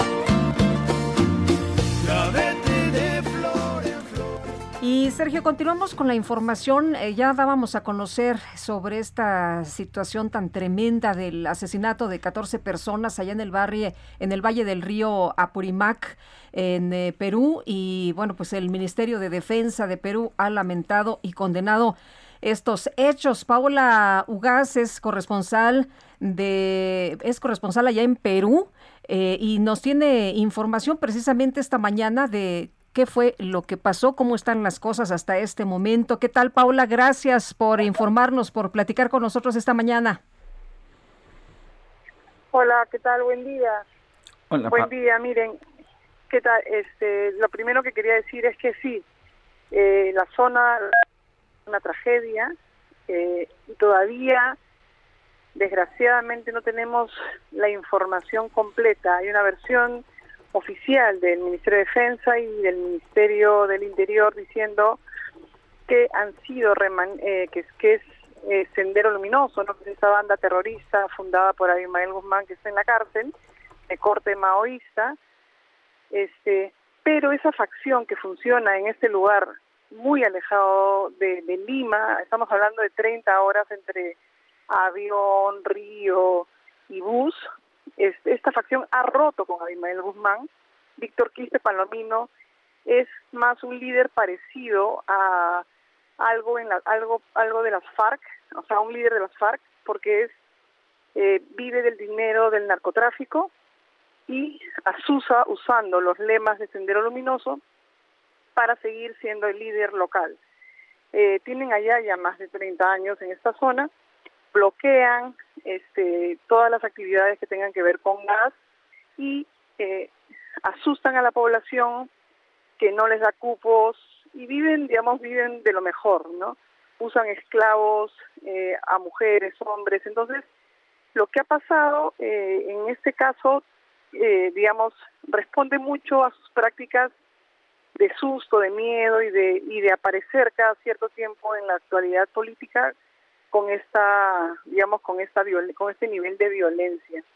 Eh, lo que yo no puedo afirmar todavía, porque recién están viajando dos equipos de periodistas de investigación, más mucha gente más, que, que porque no hay todavía la claridad de saber qué ha pasado, que ha sido, hay una hipótesis de que podría haber sido una venganza producto del narcotráfico, ¿no?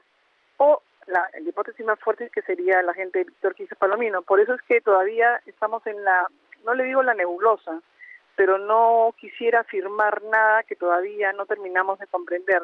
Lo que sí está claro es que han querido, este, digamos, que este hecho enluta esta elección polarizada entre la hija de Keiko, de Alberto Fujimori, que está en la cárcel por eh, cargos de corrupción y, y- delitos de, de violen- de violaciones a los derechos humanos, y el profesor Castillo, que este, a quien la gente de, digamos, en Lima sobre todo, lo acusan de no solo de ser de izquierda, sino lo acusan de eh, ser simpatizante falsamente, pero lo acusan de ser simpatizante de Sendero Luminoso. Y lo que hace es que la polarización en Lima y, y en, y en, la- en, la- en toda la- en todo el Perú, en paneles, es dile no al comunismo y sí a la democracia. Que en teoría la democracia la, la simbolizaría Keiko Fujimori y el no al comunismo sería no a Pedro Castillo. Y eso es básicamente, digamos, el resumen de lo que está pasando en estos momentos en Perú. Muy bien, pues muchas gracias, Paola, por esta información. Muy buenos días. Muy buenos días. Hasta luego, Hasta luego. Paola Ugas. Hasta luego, es corresponsal del diario ABC de España y está por allá en Perú. Y vale la pena señalar que yo no sé si esto se va a politizar o no, pero la matanza es inaceptable. Y además, hay- desafortunadamente ha habido grupos políticos allá en Perú, eh, Sendero Luminoso y en otros puntos de, del continente sudamericano, eh, las FARC, por ejemplo, en Colombia, pues que se han dedicado a matar civiles como parte de su negocio. Eh, que su negocio está vinculado con el narcotráfico, pero lo que busca es establecer un régimen autoritario en esos países. Son las 9.51. Gastrolab con el chef Israel Arechiga. Mi querido Israel Arechiga, ¿cómo estás? Buenos días. ¿Qué nos tienes esta mañana? Hola, muy buenos días, Sergio Lupita, todo el auditorio. Buenos días. Saludarlos. Hoy traigo una fruta muy curiosa con una historia espectacular. Estamos ya en plena temporada de kiwi y el kiwi, aunque no lo crean, no es de origen neozelandés. El kiwi es chino, como muchas otras frutas, y es originaria de los bosques Yangtze. Originalmente se llamaba grosella china y en chino mandarín era Yangtao. Eh, ahora volveremos al nombre porque tiene un tema muy curioso. Ese nombre de Yangtao se lle- quería decir melocotón de fresa. Originalmente los kiwis eran más pequeños y eran más ácidos, por eso la semejanza con las grosellas. Posteriormente eh, llegan llegan a, principios de 1900 estas frutas a, a territorio neozelandés, llegan a Nueva Zelanda con el mismo nombre. Originalmente también eran Yangtao. Eh, empiezan, a, empiezan a sembrar esta fruta, empieza un horticultor, empieza a modificarla de manera que sea más grande y más dulce y se vuelve un completo éxito en la, en la isla de Nueva Zelanda y posteriormente empiezan a mandarla a Londres. Cuando se dan cuenta, el nombre empieza a ser un problema ya por ahí de 1959-1960, debido a que no tenía que tener referencias al país chino por eh, el tema de la Guerra Fría, ¿no? Entonces, no podían estar vendiendo una fruta que tuviera un nombre chino que se, llamara Yangtao, y una empresa en Nueva Zelanda se dedica a cambiarle el nombre a la fruta y encuentran eh, mucha similitud entre la fruta, ya por el tamaño que tenía, con el ave nacional de Nueva Zelanda, porque el kiwi originalmente es un ave, no es una fruta, y es un ave que si ustedes la ven, realmente parece un kiwi, ¿no? Entonces deciden ponerle kiwi, deciden ponerle kiwi a la fruta y resulta ser un total éxito, tanto que pues la fruta al día de hoy se, se conoce como kiwi en todo el mundo, a pesar de que el kiwi en Nueva Zelanda es un ave, de que la fruta no es de origen neozelandés, aunque todo el mundo lo, lo, lo relacionamos con Nueva Zelanda, es una fruta china, y fue un acierto cambiar el nombre, y bueno, pues al día de hoy tenemos una fruta deliciosa, que como el nombre de la valla, eh, la, la fruta realmente sale de una enredadera, y la enredadera se llama actinida deliciosa, ese es el nombre científico, entonces pues es una fruta deliciosa, y estamos en plena temporada, espero que, que, que les haya gustado justo Claro. esos datos porque son muy bonitos del día de hoy. Muy bien, Israel Arechiga, un fuerte abrazo. Un fuerte abrazo. Hasta luego. Se me antojó un kiwi. A mí también, pero es que, ¿sabes qué? Ya se nos acabó el tiempo. Pues vámonos entonces, que la pasen todos muy bien, que disfruten este día y nos escuchamos mañana tempranito a las 7, ¿te parece bien? ¿7? Pues, es buena eh, hora, ¿no? Está bien, es buena hora, es buena hora. Hasta, hasta entonces, gracias de todo corazón.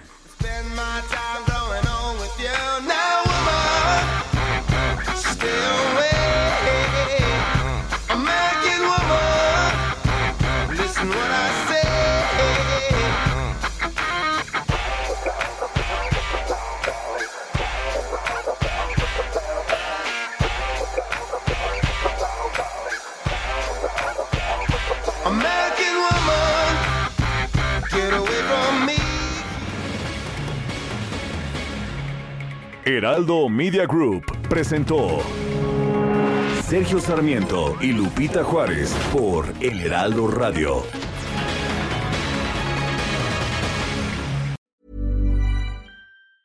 Tired of ads barging into your favorite news podcasts? Good news. Ad-free listening is available on Amazon Music for all the music plus top podcasts included with your Prime membership. Stay up to date on everything newsworthy by downloading the Amazon Music app for free or go to amazon.com slash news ad free. That's amazon.com slash news ad free to catch up on the latest episodes without the ads.